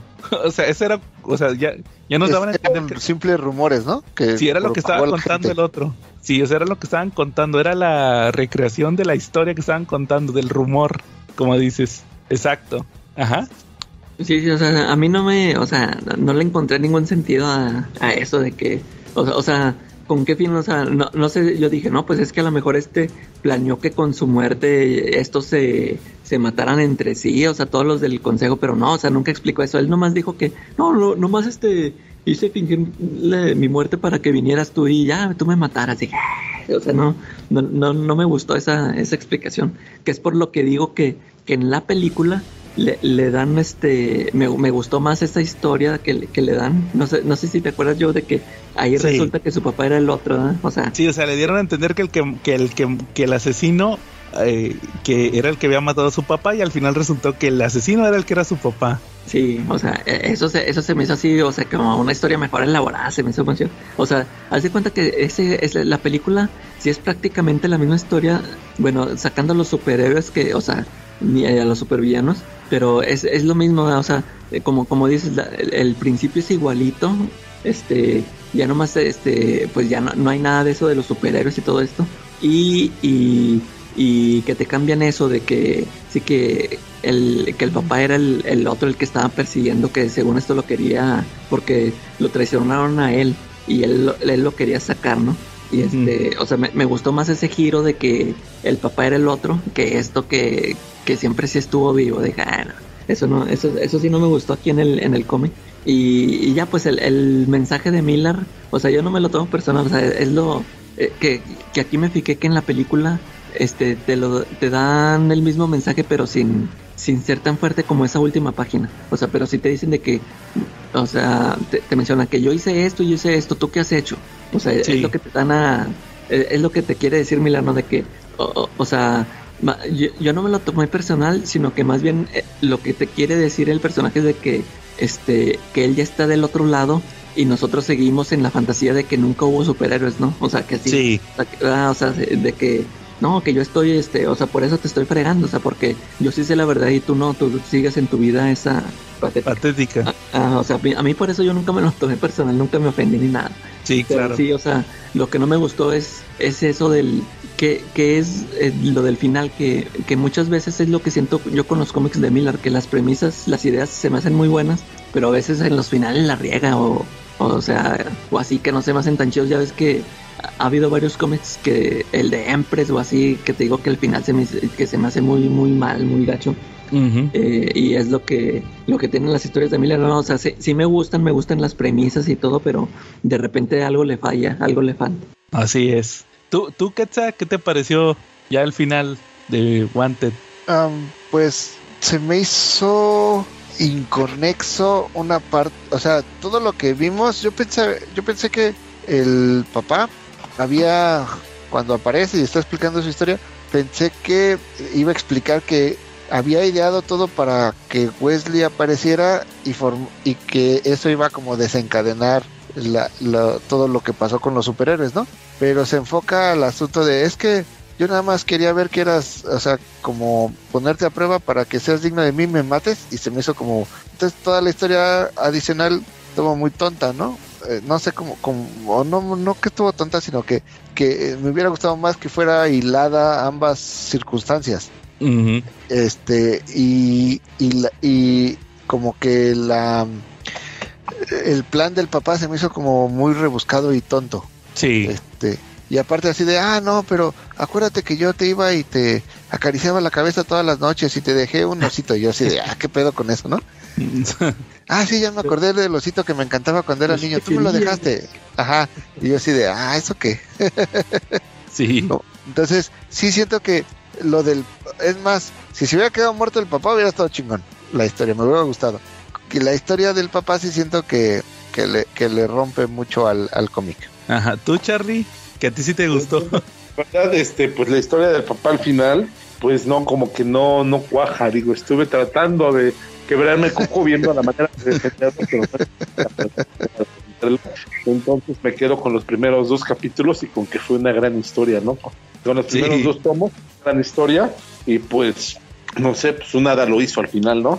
Es que ese es el punto débil. Yo creo que el papá es el punto débil de la historia. Es la Sí, como que conclusión a la que llegamos. Como que Miller quiso meter un giro así de que se me figura así, ¿no? Como que está escribiendo la historia. No, bueno, al final voy a decir que siempre sí estuvo vivo, no sé. Ajá. Y muy, muy así. Fue, fue, un- fue un giro de esos de y todo lo que acabas de ver no importa porque no tiene nada que ver. Algo así. Sí, sí, sí, Yo creo básicamente. que ese es el punto débil del cómic. Porque a mí me gustó todo lo de. Pues todo el, todo el misterio, ¿va? porque muchas partes decía, "Ay, tú-", y él, él nunca dejó de investigar lo del papá. Y lo de Rictus y todo eso, de que sería Rictus. Y toda esta. O sea, fue fortuito que este cuate quisiera hacer el golpe de estado de la fraternidad, ¿no? Y al final. Pues, el- el- sí, es lo que decimos de que, o sea, si, si el killer hubiera ideado, yo, yo sí pensé que iba a decir, no, es que yo planeé, yo fingí mi muerte para que estos, los otros se mataran entre sí, pues ya nomás quedarnos nosotros, y tú, tú y yo, hijo. Pero no, o sea, ni siquiera eso, o sea, nomás, no, nomás para que me maten. Exacto. Sí, no, yo creo que como, como hemos determinado, ese es el punto débil, pero fuera de eso, yo creo que sí es una de mis obras favoritas. No sé si quieran opinar algo al final de esto. Para mí sea, sigue Sí, sí, sí, no, no la considero. O sea, no, no les digo que no la lean como Empress. Empress es así. esta, esta Wanted sí, este, nomás el final sí le falla, pero de todo lo demás sí está así muy entretenido. Yo creo, yo la considero esta y Jupi- Wanted y Jupiter Legacy mis obras favoritas de Miller. A pesar Sí. todavía de ese detalle. Jupiter's Legacy 1 y 2. Exacto. Ah, y, co- no, y a ¿Cómo se llama? Circle. Jupiter Circle también está bueno. Sí. Y, Y- Wanted.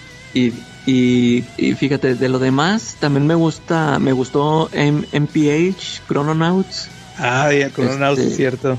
Hawk, Hawk también se me hizo, también se me hizo muy buena, pero cre- creo que al final como que también el giro como que se me hizo así de que como que le falló. Pero los primeros dos números de Hawk se me hacen buenísimos. Sí. Y este, ¿qué más? ¿Qué otro? El de los magos está muy bueno, los dos. Ah, primeros. Magic Order. Ah, bueno, yo Magic nomás, Order está yo nomás he leído el primero, me gustó mucho. Y, y este de Chosen, ah, que por cierto, este, bueno, ya, ya ves que aquí empezaba el Miller World. Ah, que es una referencia, sí. Hace una referencia a Chosen, eso es lo que, eso se me hizo chido ahorita lo leí. Pues eh, creo que cuando lo leí la primera ni, ni cuenta. Y ahorita me gustó eso porque cuando empezó su Miller World eran nomás esos títulos, ¿no? El Chosen, el Wanted, el de Omphonis y, y uno que había anunciado con Ashley Wood que nunca lo hizo. Oye, también fíjate que me llamó la atención que cuando va- viajan al otro universo a, a- a buscar el condón, dice que, que se llama de, de unión. No se llamaba así en Jupiter Legacy el equipo, Ah, sí, la unión. que sí, eh, Acá era la, la unión de la libertad o algo así. eh. Pero, pero como que era el modelo, ¿no? De que como que Miller dijo, cuando tengo un equipo de superhéroes le voy a poner la unión. Y- Algo así se llamaban, creo, no estoy muy seguro, no recuerdo muy bien. sí. Algo así. Y, y- y también este Chosen, la primera, la, la primera serie está muy buena. Sí, y La- tiene un la final. se- sí, la, la segunda todavía se me hace bien. ¿De- ¿No la has leído? Sí, la de la chavita. Eh, esa también sí se me hizo así bien, pero ya la última no, también la regó ahí en el final. Oye, pero ¿te acuerdas que el, el Chosen 1 tenía un final muy milaresco que incluso se, se lo censuró? Sí. Lo Un cambia- diálogo. lo. Y un diálogo al final se lo censura. Entonces, este sí era muy un milaresco, un Milar muy primigenio, Sí. muy apantallador. ¿Tú qué, a qué conclusión llegas de esto de Wanted? Creo que es una buena serie. Este, o sea, en lo general está padre. Eh, esto de imaginar el mundo cuando, porque al final casi todo lo que hace este Miller es como yo, yo siempre lo siento enfocado a que es un what if de, de Marvel o de DC, ¿no? Y este me imagino que es el what if de qué pasaría si los villanos hubieran derrotado a los superhéroes, ¿no? Este, es- es- siempre tengo esa impresión de que Miller, esas son sus premisas. Y me gusta, sí, sí me gusta mucho la historia. Eh, ya mencioné los excesos de esta obra que, que me parece que son los puntos flacos. Este, creo que hay cosas que salen sobrando que no, no, que si las quitas, el impacto de la obra sería lo mismo, pero que tienen la intención de este hacer que este llamar la atención del lector, ¿no? La última viñeta es un claro ejemplo de eso. Este, como también lo es este el, lo del papá por ejemplo se me hace como que darle el, lado humano a los villanos que se me hace innecesario y que se conflictúa directamente con lo que están hablando acá no o sea porque el creo que la premisa inicial era ok tú eres una persona normal o, o un fracasado de alguna manera este ser supervillano implica deshacerte de, de toda la, la parte moral, ¿no? Porque incluso de parte de su entrenamiento es este que va y mata a las personas que de- o que le hicieron algo o que le caían mal, ¿no? Por ejemplo.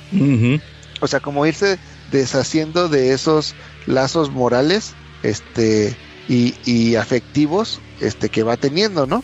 Yo entendía así la, la iniciación de Wesley. Entonces cuando llega el papá y dice, no, es que tu mamá y yo, este, yo la amaba como sea, pero aunque era un supervillano, de todos modos regresé y te di y les dejé dinero, o sea, porque le da a entender que la casa donde vivían, él se las dio, ¿no? Por ejemplo. Porque Sí. dice, yo no, nunca me, me, este, dejé de lado mis obligaciones financieras. Este, o sea, de cómo es el supervillano, pero mm, hace esas cosas, como te digo, ir, eh, estar acariciando a la cabeza del niño toda la noche, o darle, este, o dejarle juguetes, o cosas por el estilo, como que choca completamente con lo que te decía en un principio de, de ser el villano, ¿no?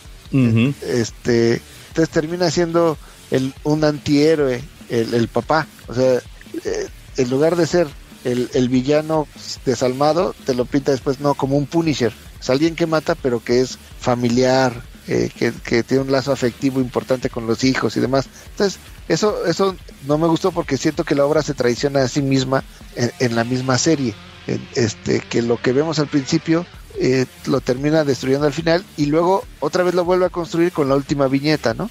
Entonces, este, como que siento que el hilo narrativo y argumental de la historia se, se pierde en esa parte, pero no deja de ser una, una historia bastante interesante, ¿no? Sí. ¿Tú, Charlie? ¿A qué conclusión llegas? Mm, a mí me gusta mucho la parte del fanservice. Yo creo que sí tiene por ahí. Si ya te pones a pensar muchísimo, pues tiene por ahí un, unos cuantos agujeritos chiquititos, casi nada. Como por ejemplo, este, si la, si la mamá era una supervillana, ¿por qué lo crió tan pusilánime? No, ella era una trabajadora social. Ahí dicen, de, de un villano. No, pero era una supervillana, ¿no? La historia te habla que al final era una supervillana, ¿no? Pues Que, yo o entendí sea, que no. Y que, que era una villana también, que después pues, terminó como trabajadora social, pero que su identidad inicial cuando lo hicieron, pues era una villana, ¿no? Entonces como que dices, lo crió así como que, como que muy blandito, ¿no? Para haber sido alguien que está acostumbrado a hacer lo que quisiera, ¿no? El punto del papá que dices, bueno, como para qué quiere que lo mate su hijo, no entiendo, ¿no? O sea, solamente que aplique la del Homero, de caímos ante el mejor, ¿no? Pero pues fuera de eso no le veo, no le veo otro, no le veo otro caso, a lo mejor y pues era una cosa de honor, él ya sabía que se iba, que ya estaba en declive y pues prefería que lo matara su hijo a que lo matara alguien más, ¿no? A lo mejor, ¿no? Sí. Podría ser eso, explicación, ¿no? O sea, yo estoy en declive, soy un supervillano, prefiero que me mate mi hijo que dar el gusto de que alguien más me mató, ¿no? Sí, pero ese es como Pues, que el detalle que desentona a veces con, con este universo. Pero fuera de eso, pues es un deleite visual, como te decía, es una es una historia que tú la tienes que leer varias veces y verla detalle, viñeta viñeta, porque tiene muchas muchas cosas visuales. Por ejemplo, lo de las moscas que nadie había visto, ¿no? Sí, o detallitos Y ahí así que más- más adelante. Ajá. Y hay más detalles escondidos, seguramente que en una cuarta, quinta, sexta leída, pues van a aparecer, van a seguir apareciendo esos detalles, porque los tiene y los tiene bien. pues, esa es la parte que me gusta, el agasajo visual que tiene, el fanservice, el cómo de repente tienes un personaje que piensas es uno y otro. Por ejemplo, el, el profesor, este, me comentas que es Lex Luthor, pero yo le veo un poquito más de parecido a Sivana. Ah, también. Yo le veo un poquito más de parecido a Sivana, al, al profesor Sivana, ¿no? Y eso me llevaría a de que a lo mejor y cada uno de ellos pues, representa un villano de una tierra distinta, ¿no? Sí, o combinaciones, como te decía. Ajá. Pero sí, yo creo que pues es una lectura bastante entretenida, cumple, cumple, cumple cabalidad con lo que debe de ser, que debe ser entretenida, tiene que ser interesante. Eh, la primera vez que la lees te vuela la cabeza, esa es la realidad, te la vuela, te la lleva a pasear. ¿no? Porque tiene muchos giros, es innovadora, ¿no? Ves, ves viejo- ves viejos conocidos con nuevos zapatos, o sea, nuevas trajes, en nuevas ropas, pero pues ahí están y son villanos que han aparecido en los cómics en Marvel y en DC. Entonces, pues tiene, tiene muchos detalles. Está rica la historia para que la compren y la lean. Sí. Yo le pondría un 9. En esa parte siento que se parece mucho a Planetary, ¿no?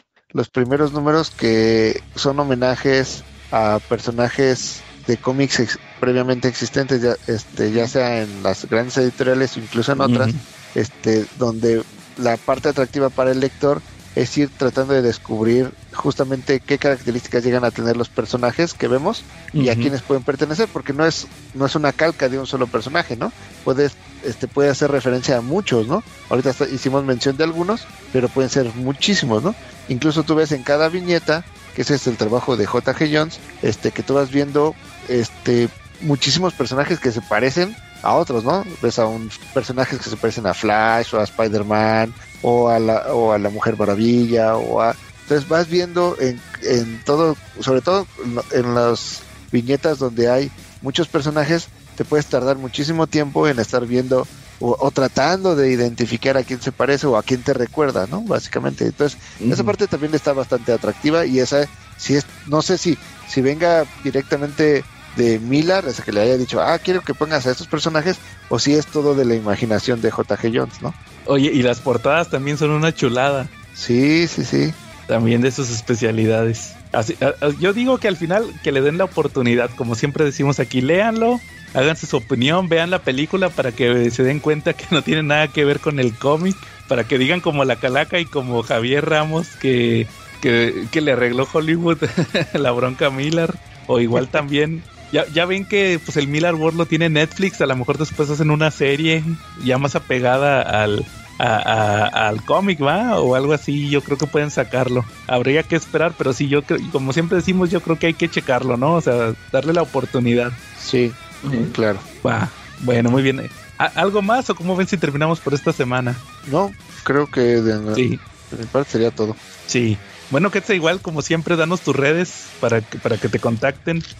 Sí, muchas gracias. Este, recuerden que pueden encontrar este muchos memes en mi página de Facebook, este cómics, libros, cosas, geeks y más. Ahí también me estoy poniendo algunas curiosidades que encuentro en los cómics, algunas reseñas, este y muchos muchos memes, algunas noticias. Este, antes de que se me olvide, hay, eh, lo de a ver si luego platicamos lo de la lo, lo de la tarjeta de del anillo único del Señor de los Anillos que salió en The Magic the Gathering, que, que, Órale. Que es- está bien interesante esa historia. Ah, va. Ahí, y luego vienes y nos platicas. Muy bien. Y entonces pues me encuentran ahí este para cualquier cosa y próximamente voy a estar haciendo algunos sorteos y regalos o como dice la chaviza unos giveaways. Ah, órale. Va muy bien. Bueno, entonces, si no hay nada más, estuvimos Joe Two Dicks. Charlie Adam One. Y la calaca rictus. Y, y estuvo este Quetzal Gibson. Y nos vemos la próxima semana.